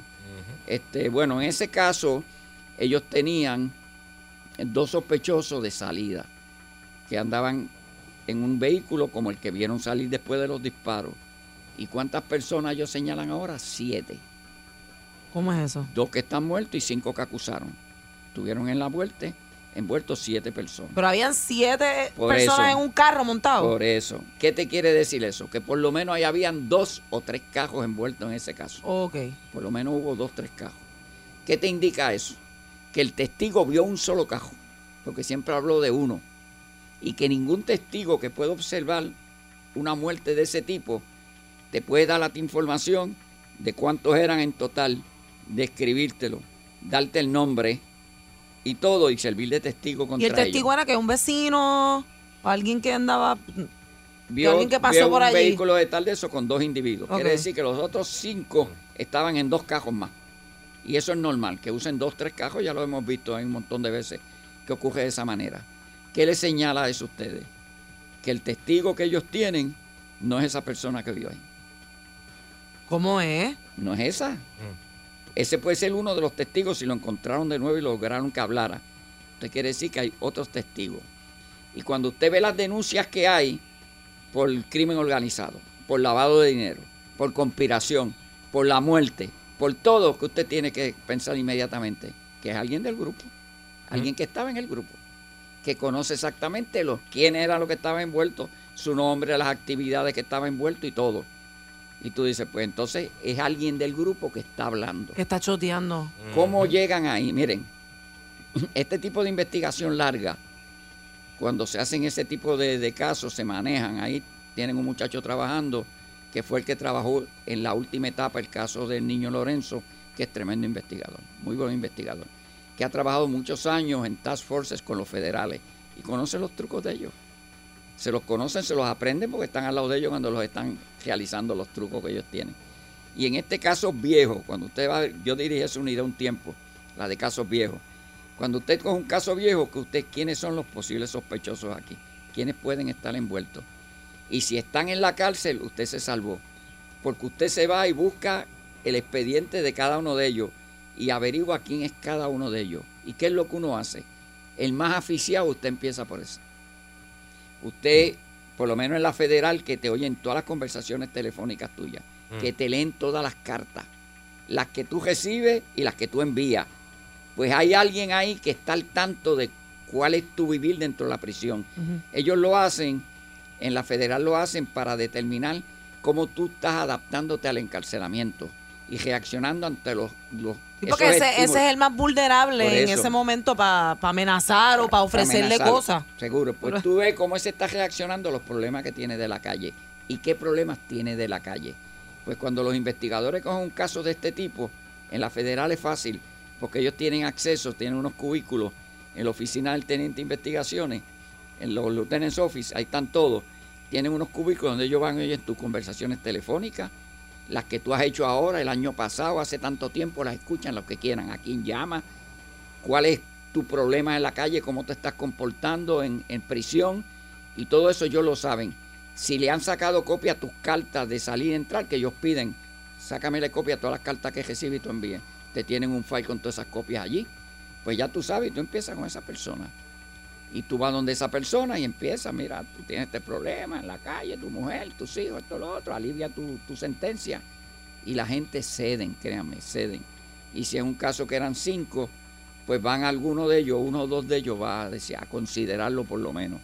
Ya tú llevas ocho años, cinco años, seis años, tres años en prisión, puedes salir en uno, en dos, mañana, pasado, y los convencen.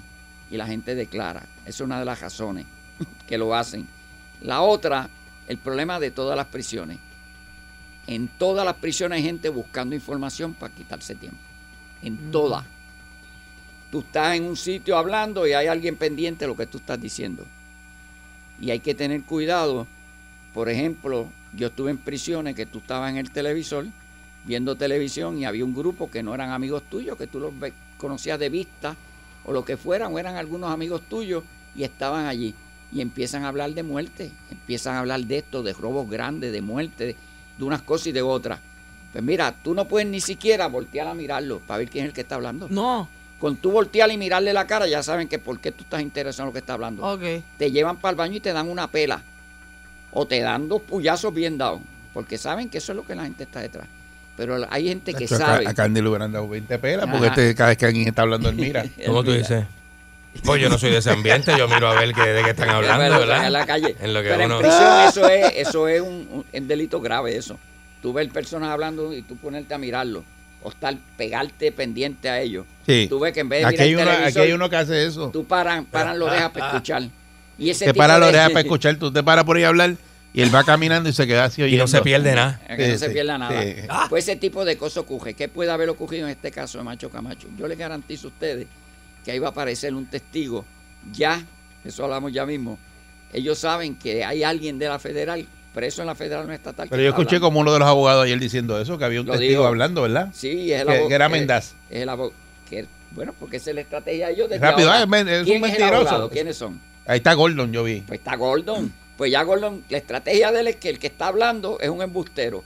Miren, ya los abogados y algunos de los acusados, todos los acusados, saben quién está hablando. Por eso es que es una estupidez, porque no hay otra palabra para decirlo, que cuando le preguntan a los fiscales, ¿y qué pregunta usted tiene? No, eso es un secreto, eso es material mío, de, de estrategia mía. Oye, ya tus abogados de los muchachos, Ya saben. ya ellos saben. Porque si tú estás en una actividad con 5, 6, 7 y acusan a 5 y dejan uno afuera, ya tú sabes quién es el que está hablando. Ya tú sabes quién era cuando llegan rumores, tú te trataste de comunicar, no se comunica contigo. O si es de los que acusaron, porque en muchos casos se acusan y después pues le quitan. Pero tú sabes que lo llevaron aparte del grupo. Cuando los acusaron no los pusieron en la misma celda. Sale antes y los demás se quedan. Tú sabes, y ya la gente, mira, tú sabes allí por cualquier cosita, tú sabes, porque la gente era. Nosotros en la prisión llegaba un individuo, este, tengo un caso de esto y esto, yo que trabajaba en la biblioteca legal, todo el mundo me iba a hablar de los casos de ellos. No, yo tengo un caso ahí, me cogí en tal sitio, esto, lo otro. ¿Y quién te defiende? No, el public defender. Ok, te está defendiendo el public defender, el soso. Y un día yo veía que lo llamaban visita legal. Ay, sí, mira, el Public Defender lo vino a ver. Los Public Defenders ven a los acusados una o dos veces. Esa Nada es la más. realidad. Wow. Una o dos veces. Y no Hablan es como ellos. un abogado que tú le estés ahí pagando, que está pendiente de ti, que te llama, que te... A ese tú no le pagas. Jamás. Por Ese eso. es de gratis. Entonces, el problema es que los tribunales han dicho que con una sola vez que el abogado te entreviste y hable contigo es suficiente.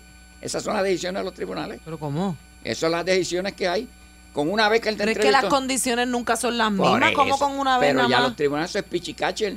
Los tribunales han dicho ya, allá afuera, que con que él te fuera a ver una vez era suficiente. Porque la gente ha levantado Es eso. todos los detalles que en se las pueden defensas que perder. han tenido.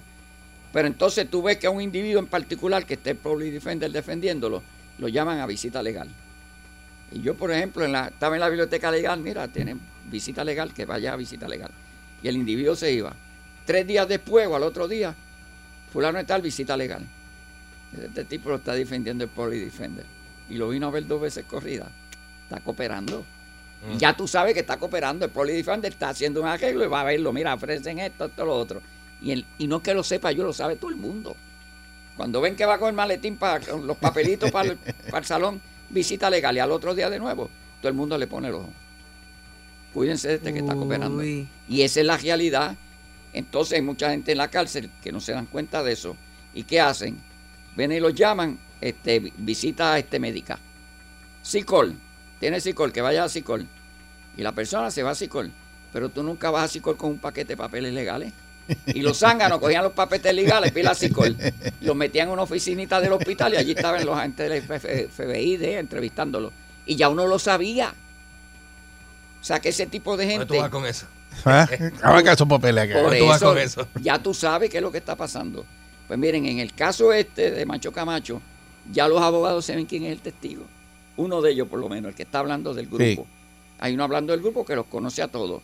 Y ellos saben quién es, porque caramba, los fiscales no dicen nada, un coautor de ellos que está declarando en contra de ellos. Si ellos lo saben ya. ¿Y qué van a sacar con que el público no lo sepa? Nosotros no vamos a llevar el caso, ni lo vamos a defender a ellos.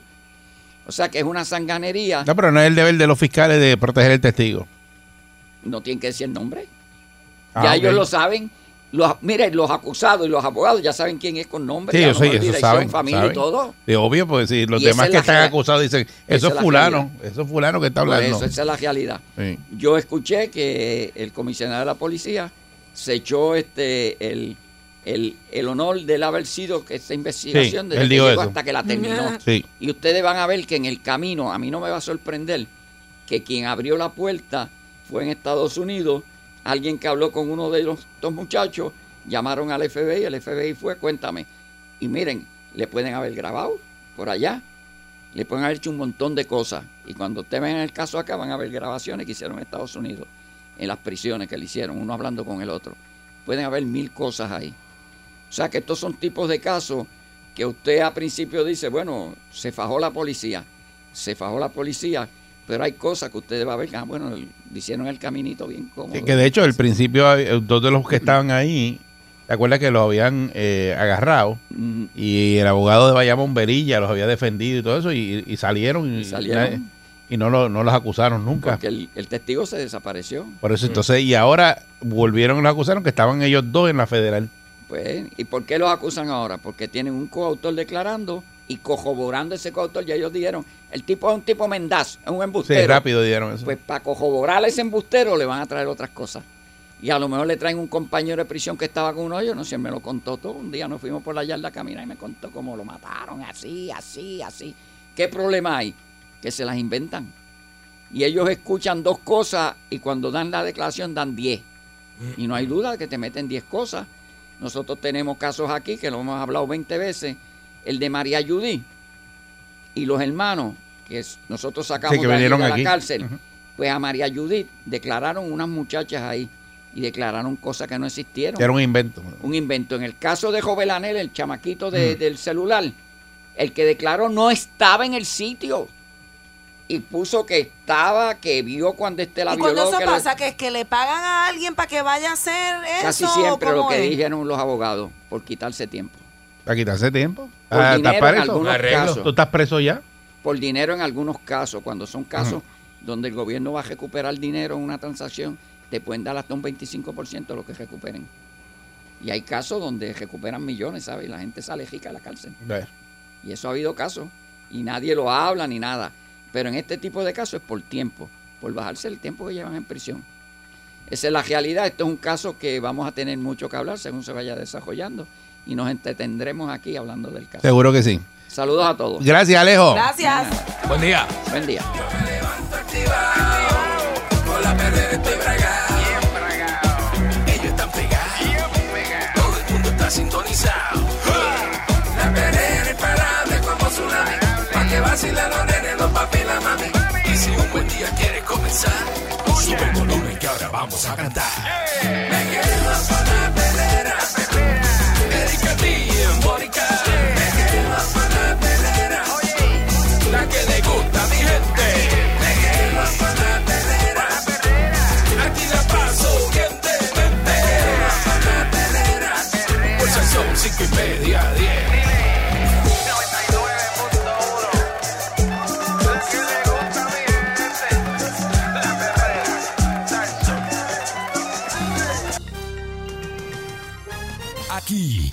Ahora. Noticiero Última Nota. Desinformando la noticia de punta a punta con Enrique Ingrato. Bienvenido, buenos días a todos. Siempre está en la masticadera. Muy buenos días y bienvenido. Mira, limpiese ahí que Y tiene saludos. un poco de huevicho en la Ay, me cayó el camisa. huevito. Ese es el huevito que sale de la boca. Ave María. Buenos días, señoras y señores. Un cafecito. ¿eh? Ay, Dios mío. Ahora hay que esperar a que él termine de comer. Chacho, de verdad que. Mm. Mire, no haga eso al aire. De mal en peor. Ah, el cafecito colombiano que tanto me gusta, ¿no? La calidad colombiana nunca A los pasa de médicos moda. le quieren quitar el control. A usted hay que subirle las contribuciones en este país nada más que por, por existir. Múdese para ¿Por Colombia. qué usted cree que yo estoy acá? Yo estoy en Puerto Rico porque me, me- primero me necesita el país, ¿viste? Primero me necesita el país. Mm. Segundo, este, yo no pago contribuciones acá. Extranjeros no deberían, los extranjeros comerciantes y exitosos como yo no deberían pagar contribuciones en una- un sistema como este. Si hubiera quedado en Florida, en Florida no se pagan contribuciones. ¿Quién dijo eso? Y mira, no tienen income tax. State with no income tax. Ah, pero Florida, pero Florida es buena. Florida es uno de ellos. Pero hubiera quedado tiene- allá. Vámonos. No se paga, Vámonos, Eric, no se paga una vez al año, pero se paga en la compra. En No Ah, sobre- porque los recogen de otro lado. No podemos hacer este show desde allá. Sí. Vámonos los tres. No, los tres no. Este lo dejamos. Eh, los tres, ¿eh? Metiste reversa ahí, ¿ah? Ah, Sí, va, este no. Metiste reversa. está Y loca eso es lo por que está haciendo, A ¿viste? Candy, Te, a está lo- Candy usted sí, está- a usted no. te está excluyendo. Usted está loca por estar conmigo. Eso es lo que pasa. Qué gracioso. Eso es lo que pasa. Qué gracioso. Mujeres así que te, que te hace, te meten Sí. el pie porque están locas por ti. Sí. Señoras y Ay, señores. qué zángano. ¿Ah? Sí. Ah, ¿Ah? Señoras y Ya señores. le tocó y te dan un crucete por un pasillo. ¿Cómo? Y te- La, te- agres- la agresora esta. no, eh, te da un crucete y se te engancha y te besa por la me, puerta. que me le engancho. me, aga- me- me agarra por, a- por Sí, el lazo y de te la agarra corbata y te besa. y me besa y le hago, a, a la, "Ay, bésame. a la fuerza, a la fuerza, Sí. bésame. Bésame. y me tira la pierna Sí, por, el, sí. por la cintura. Diablo, qué película. De como, una, como si fuera una enredadera esa de Pero, pancha. Qué peliculón, señoras y señores. Se te engancha encima. Mire, este, hay unos, eh, esto no lo puedo creer, pero, pero también tiene lógica, porque el borico es vago y no le gusta el deporte rudo. Eh, hay unos muchachos boricuas que son campeones tenimesistas, que quedaron ahí campeones en una de... Los tenimesistas es un deporte bobo, ¿verdad? Un deporte sangre. No, no. Dándole una paleta, una No. porquería de bola. No, diga eso ahí. Usted es está bien la, anormal, la de muchacha, ¿verdad? ¿Cómo se llama ella? Este, La nena, Ariadna. la- el Yankee le paga los pasajes, sí, sí. Sí. Aria- Ariadna, yo nunca sé, me confundo si es Adriana o Ariadna. Creo que es Ariadna. Ajá. ¿Es Adriana o Adriana? Adriana. Adriana, Adriana. Adriana Díaz. Adriana Díaz. Que la- empezó niña y ya yo que la veo cono- ya es una mujer, Ya es mujer. ya es una mujer y la conocemos desde niña, desde niña y todo ese tipo de cosas. Muchacha que ha sido campeona, ha sido muy buena también, pero estos muchachos eh, también son dos que son campeones. Además, debe de, de darle mención a esos, esos niños, que son niños también, son unos jóvenes. A Brian Afanador. Mira, no tiene, no tiene ni los nombres. Está hablando Ah, del tema y no tiene- Brian Afanador es de ping-pong, ¿verdad? De tenis de mesa. Ajá. Se llama Steven, Steven Moreno y Enrique Yesué, este Río. Enrique Ríos y Steven Moreno son como un dúo, ¿viste? Una dupleta. Son niños, son niñitos. Son niñitos. Está en el Youth Contender. Eso, eso está en el Youth Contender. Youth Contender. Eso es, que es una, una lancha. El Youth Contender. El Youth Contender. La Contender. Es una una contender de 21 pies. Muy bonita. Como la que tenía Fumete. Fumete tenía una. una un amigo mío tenía una, una, una de eso. Este, Una contender joven. Una contender joven, sí. Me acuerdo que celebré mi cumpleaños 25 en Culebra, durmiendo a la intemperie. Dándole- Sí, la- esa, es la, esa es la vida buena. Dándole a la mafafa. Y te, te ¿Te levantas a- a- ¿Ah? con ese sol dándote en la cara. Sí, sí, y sí, y sí, para, sí. para agua, meterte para agua una Sí, cerveza fría. Sí, sí, sí, señora. Y a seguir. A seguir, mira. Eh, sí, sí, como los tiempos del matatán, que se acababa la cocaína. Mire, ¿Qué es vamos a. Vamos, Pero bendito No, Pero porque usted siempre mete no eso. Daba, Siempre no deja- daba para deja todo. eso, te no estoy daba diciendo. para todo. Siempre hablando lo mismo. No daba para No todo. hable de eso más. Se acababa. Señoras y señores, mm, muy buenos días. ¿No será Pecado que- con eso. ¿No será que usted Mi nombre es Enrique sueña Ingrato. con ser narcotraficante o algo así? Me encanta. Eh, señores y señores. ¿lo ves? Eh, no, me encanta como vos me tirás al aire, ¿no? Loco, Ah. déjame terminar de hablar. Loco, este, mi nombre es Enrique Ingrato, viste, y estás escuchando el programa más fino de la radio en Puerto Rico, Enrique Informa. Enrique Informa. Tiene una temperatura, señores y señores, para que usted, si usted va a viajar, eh, la temperatura en estos países, este, por ejemplo, Katmandú en Nepal, 74 grados Fahrenheit. Para que usted ¿Quién sepa. va para allá? ¿Qué Ah, es eso? ¿Quién va para allá? Comunidades. Mira, la el colmo, viaja. el colmo sería que hubiera dado la temperatura de Ucrania, por si alguien quiere ir a Ucrania. No, está cerrado. Porque ¿viste? usted es que esto es Pero escuché, hablando la de mente. Ucrania, hablando de Ucrania, hay unas líneas aéreas que son este europeas, que hay una, hay una que es la que está a través de Belgrado, se está viajando y hay, eh, hay líneas también norteamericanas Sí. ofreciendo vuelos directos a Moscú. ¿Viste? No, no se puede ir a Ucrania, pero se puede ir a Moscú. Oh Así que God. usted agarre por ahí, vaya, ¿verdad? Este, Eres tan tráfala, Enrique. Sabiendo, por lo menos sabiendo, señora y. Eres un tráfala. ¿Sabes lo que hizo la... Títere.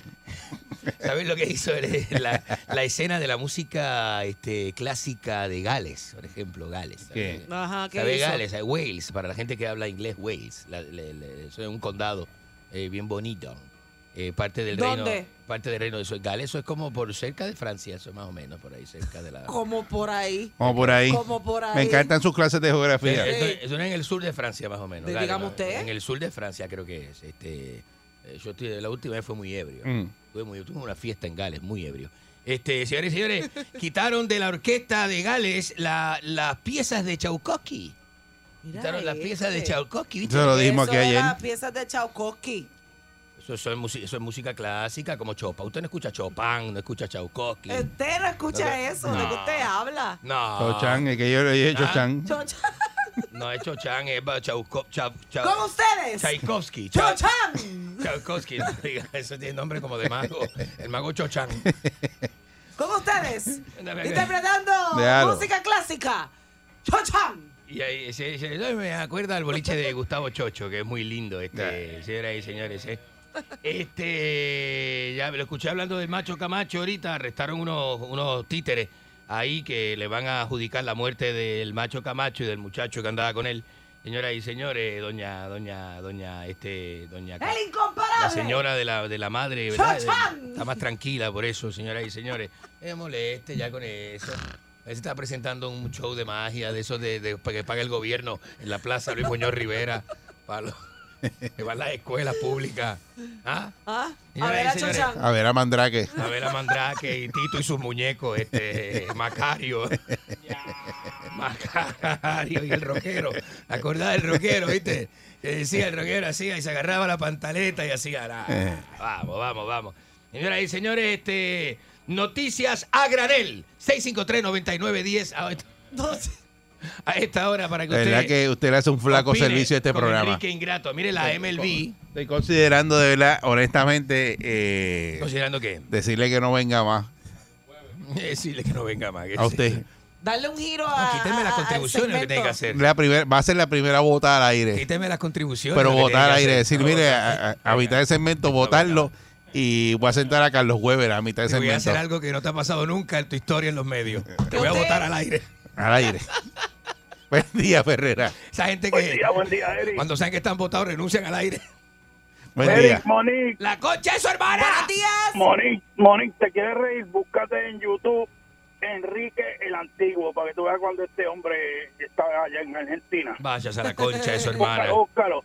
Y mira, Basta. este, yo estaba viendo el, el- el teléfono Putin y tiene el número de, de- de Enrique.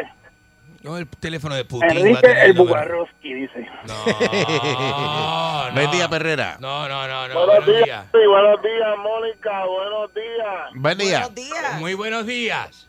Bueno, Enrique. Ajá, decime. Buen día, buenos días, buen día. Des- No me diga papi. Decime, decime. ustedes tienen que sentirse orgullosos, ¿Por qué? Muy bien. porque aquí en ese programa tú tienes al mejor, eh, uno de los mejores, eh, ¿cómo se dice eso? Comerciante de Puerto Rico. De verdad. Bien, muy bien. Seguro el maquillista Brian de Viva la Tarde. Qué maquillista Brian, este, ¿qué le pasa a la gente? Este, no sabe lo que está escuchando. Eh, No sé. ¿Qué le pasa a la gente con esa estupidez? ¿Te al aire? a Eso no es chiste. ¿Te parece a Brian? Eso no es chiste. Buen día, Ferrera. Buenos días. Buenos días, Mónica, hermosura de mujer, ¿cómo tú estás? Gracias, buenos días. Estoy bien, gracias. Hermoso, Mira, este, eh, este es hermoso, este, este es el hermoso, mire. Mira, boludo, te tengo varias preguntas sí. argentinas, a ver si me las sabes contestar. Decime la reconcha de la lora, adelante. De la bandera de Argentina, ¿qué tiene en el medio? Un sol. Un sol. ¿Y cuántos rayos tienen? Pero ¿y qué le pasa a usted? Pregunta estúpida. Es la pregunta Ah, estúpida ¿De esa. cuántos rayos tiene? Está preguntando. ¿Qué rayos tiene? ¿Cómo que cuántos rayos tiene? Los rayos que tenga este la No sabe la bandera de, de- Eh, de tu vamos país. a definir ahora, No sabe la bandera de tu país. Eh, está loco, Mira está que- borracha. que no sa- tú no sabes nada de Argentina. ¿Cómo que no se irá de Argentina? ¿Estás loco? Buen día, Perrera. ¿Estás loco, loco? Buenos Aló, días. buen día. Buenos, días. buenos días. Ay, señor Ingrato, usted lo único bonito que ha dicho esta mañana es que estaba tomando un cafecito colombiano, sépalo. Esa- el, el mejor café, y más si uno lo toma en compañía de una buena colombiana, ¿viste? Claro que ¿Eh? sí, ricura pura, pues. ¿Y eso? Qué ¿Cuál es la vuelta ahí? ricura, a mí me encanta. ¿Esa vuelta? Me encanta el acentito. Usted La nunca había vuelta, llamado, la ¿eh? La vuelta, la vuelta, Eric, que usted acaba de sacar este man y lo bote ya, porque es que la verdad que no le, no le invierte en nada a esa sección. ¿Cuál es Que el lo bote ya, que lo saque. ¿Cuál es el problema Que lo saque, suyo? Sáquelo, sáquelo y reemplácelo con una sección ahí con la moniquita y con usted sale mucho mejor. ¿Lo pues. ve? Ah, pues, Pero ¿cuál es y, el traerla, y traerla a ella, a la colombiana. que yo le Vamos a traer a la colombiana La- para acá. ella, ella, ella, con lo poco que ha hablado, aporta más que usted. Sí. que yo, que yo le echo a usted para que me trate de esa manera, este señorita.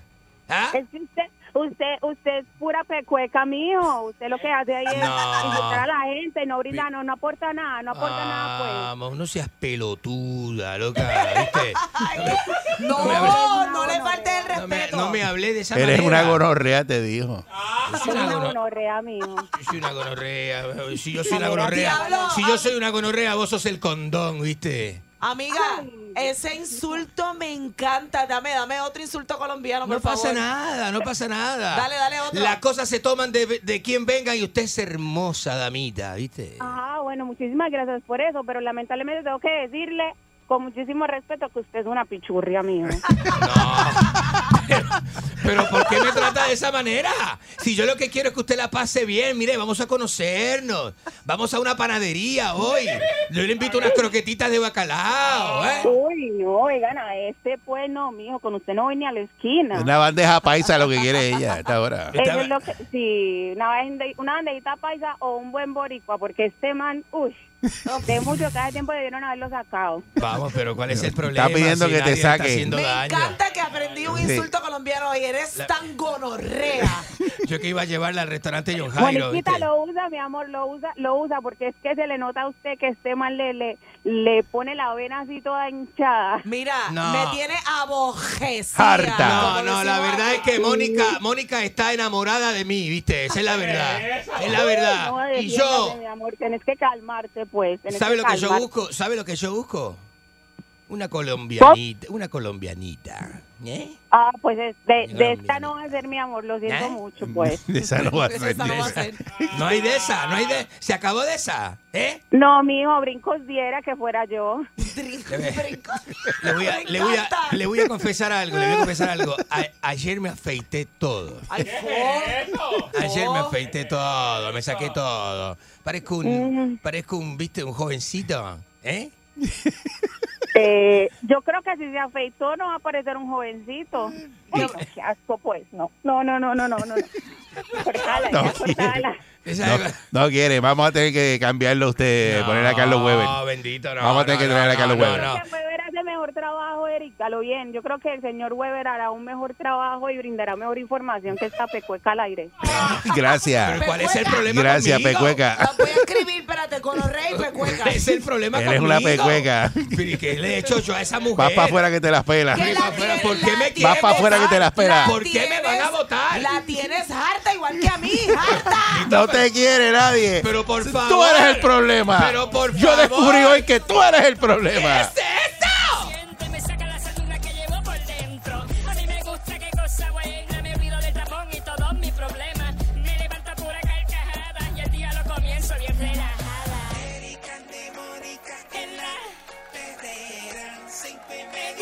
Yo lo escucho aquí. Salsoul. Oh. Salsoul. Oh.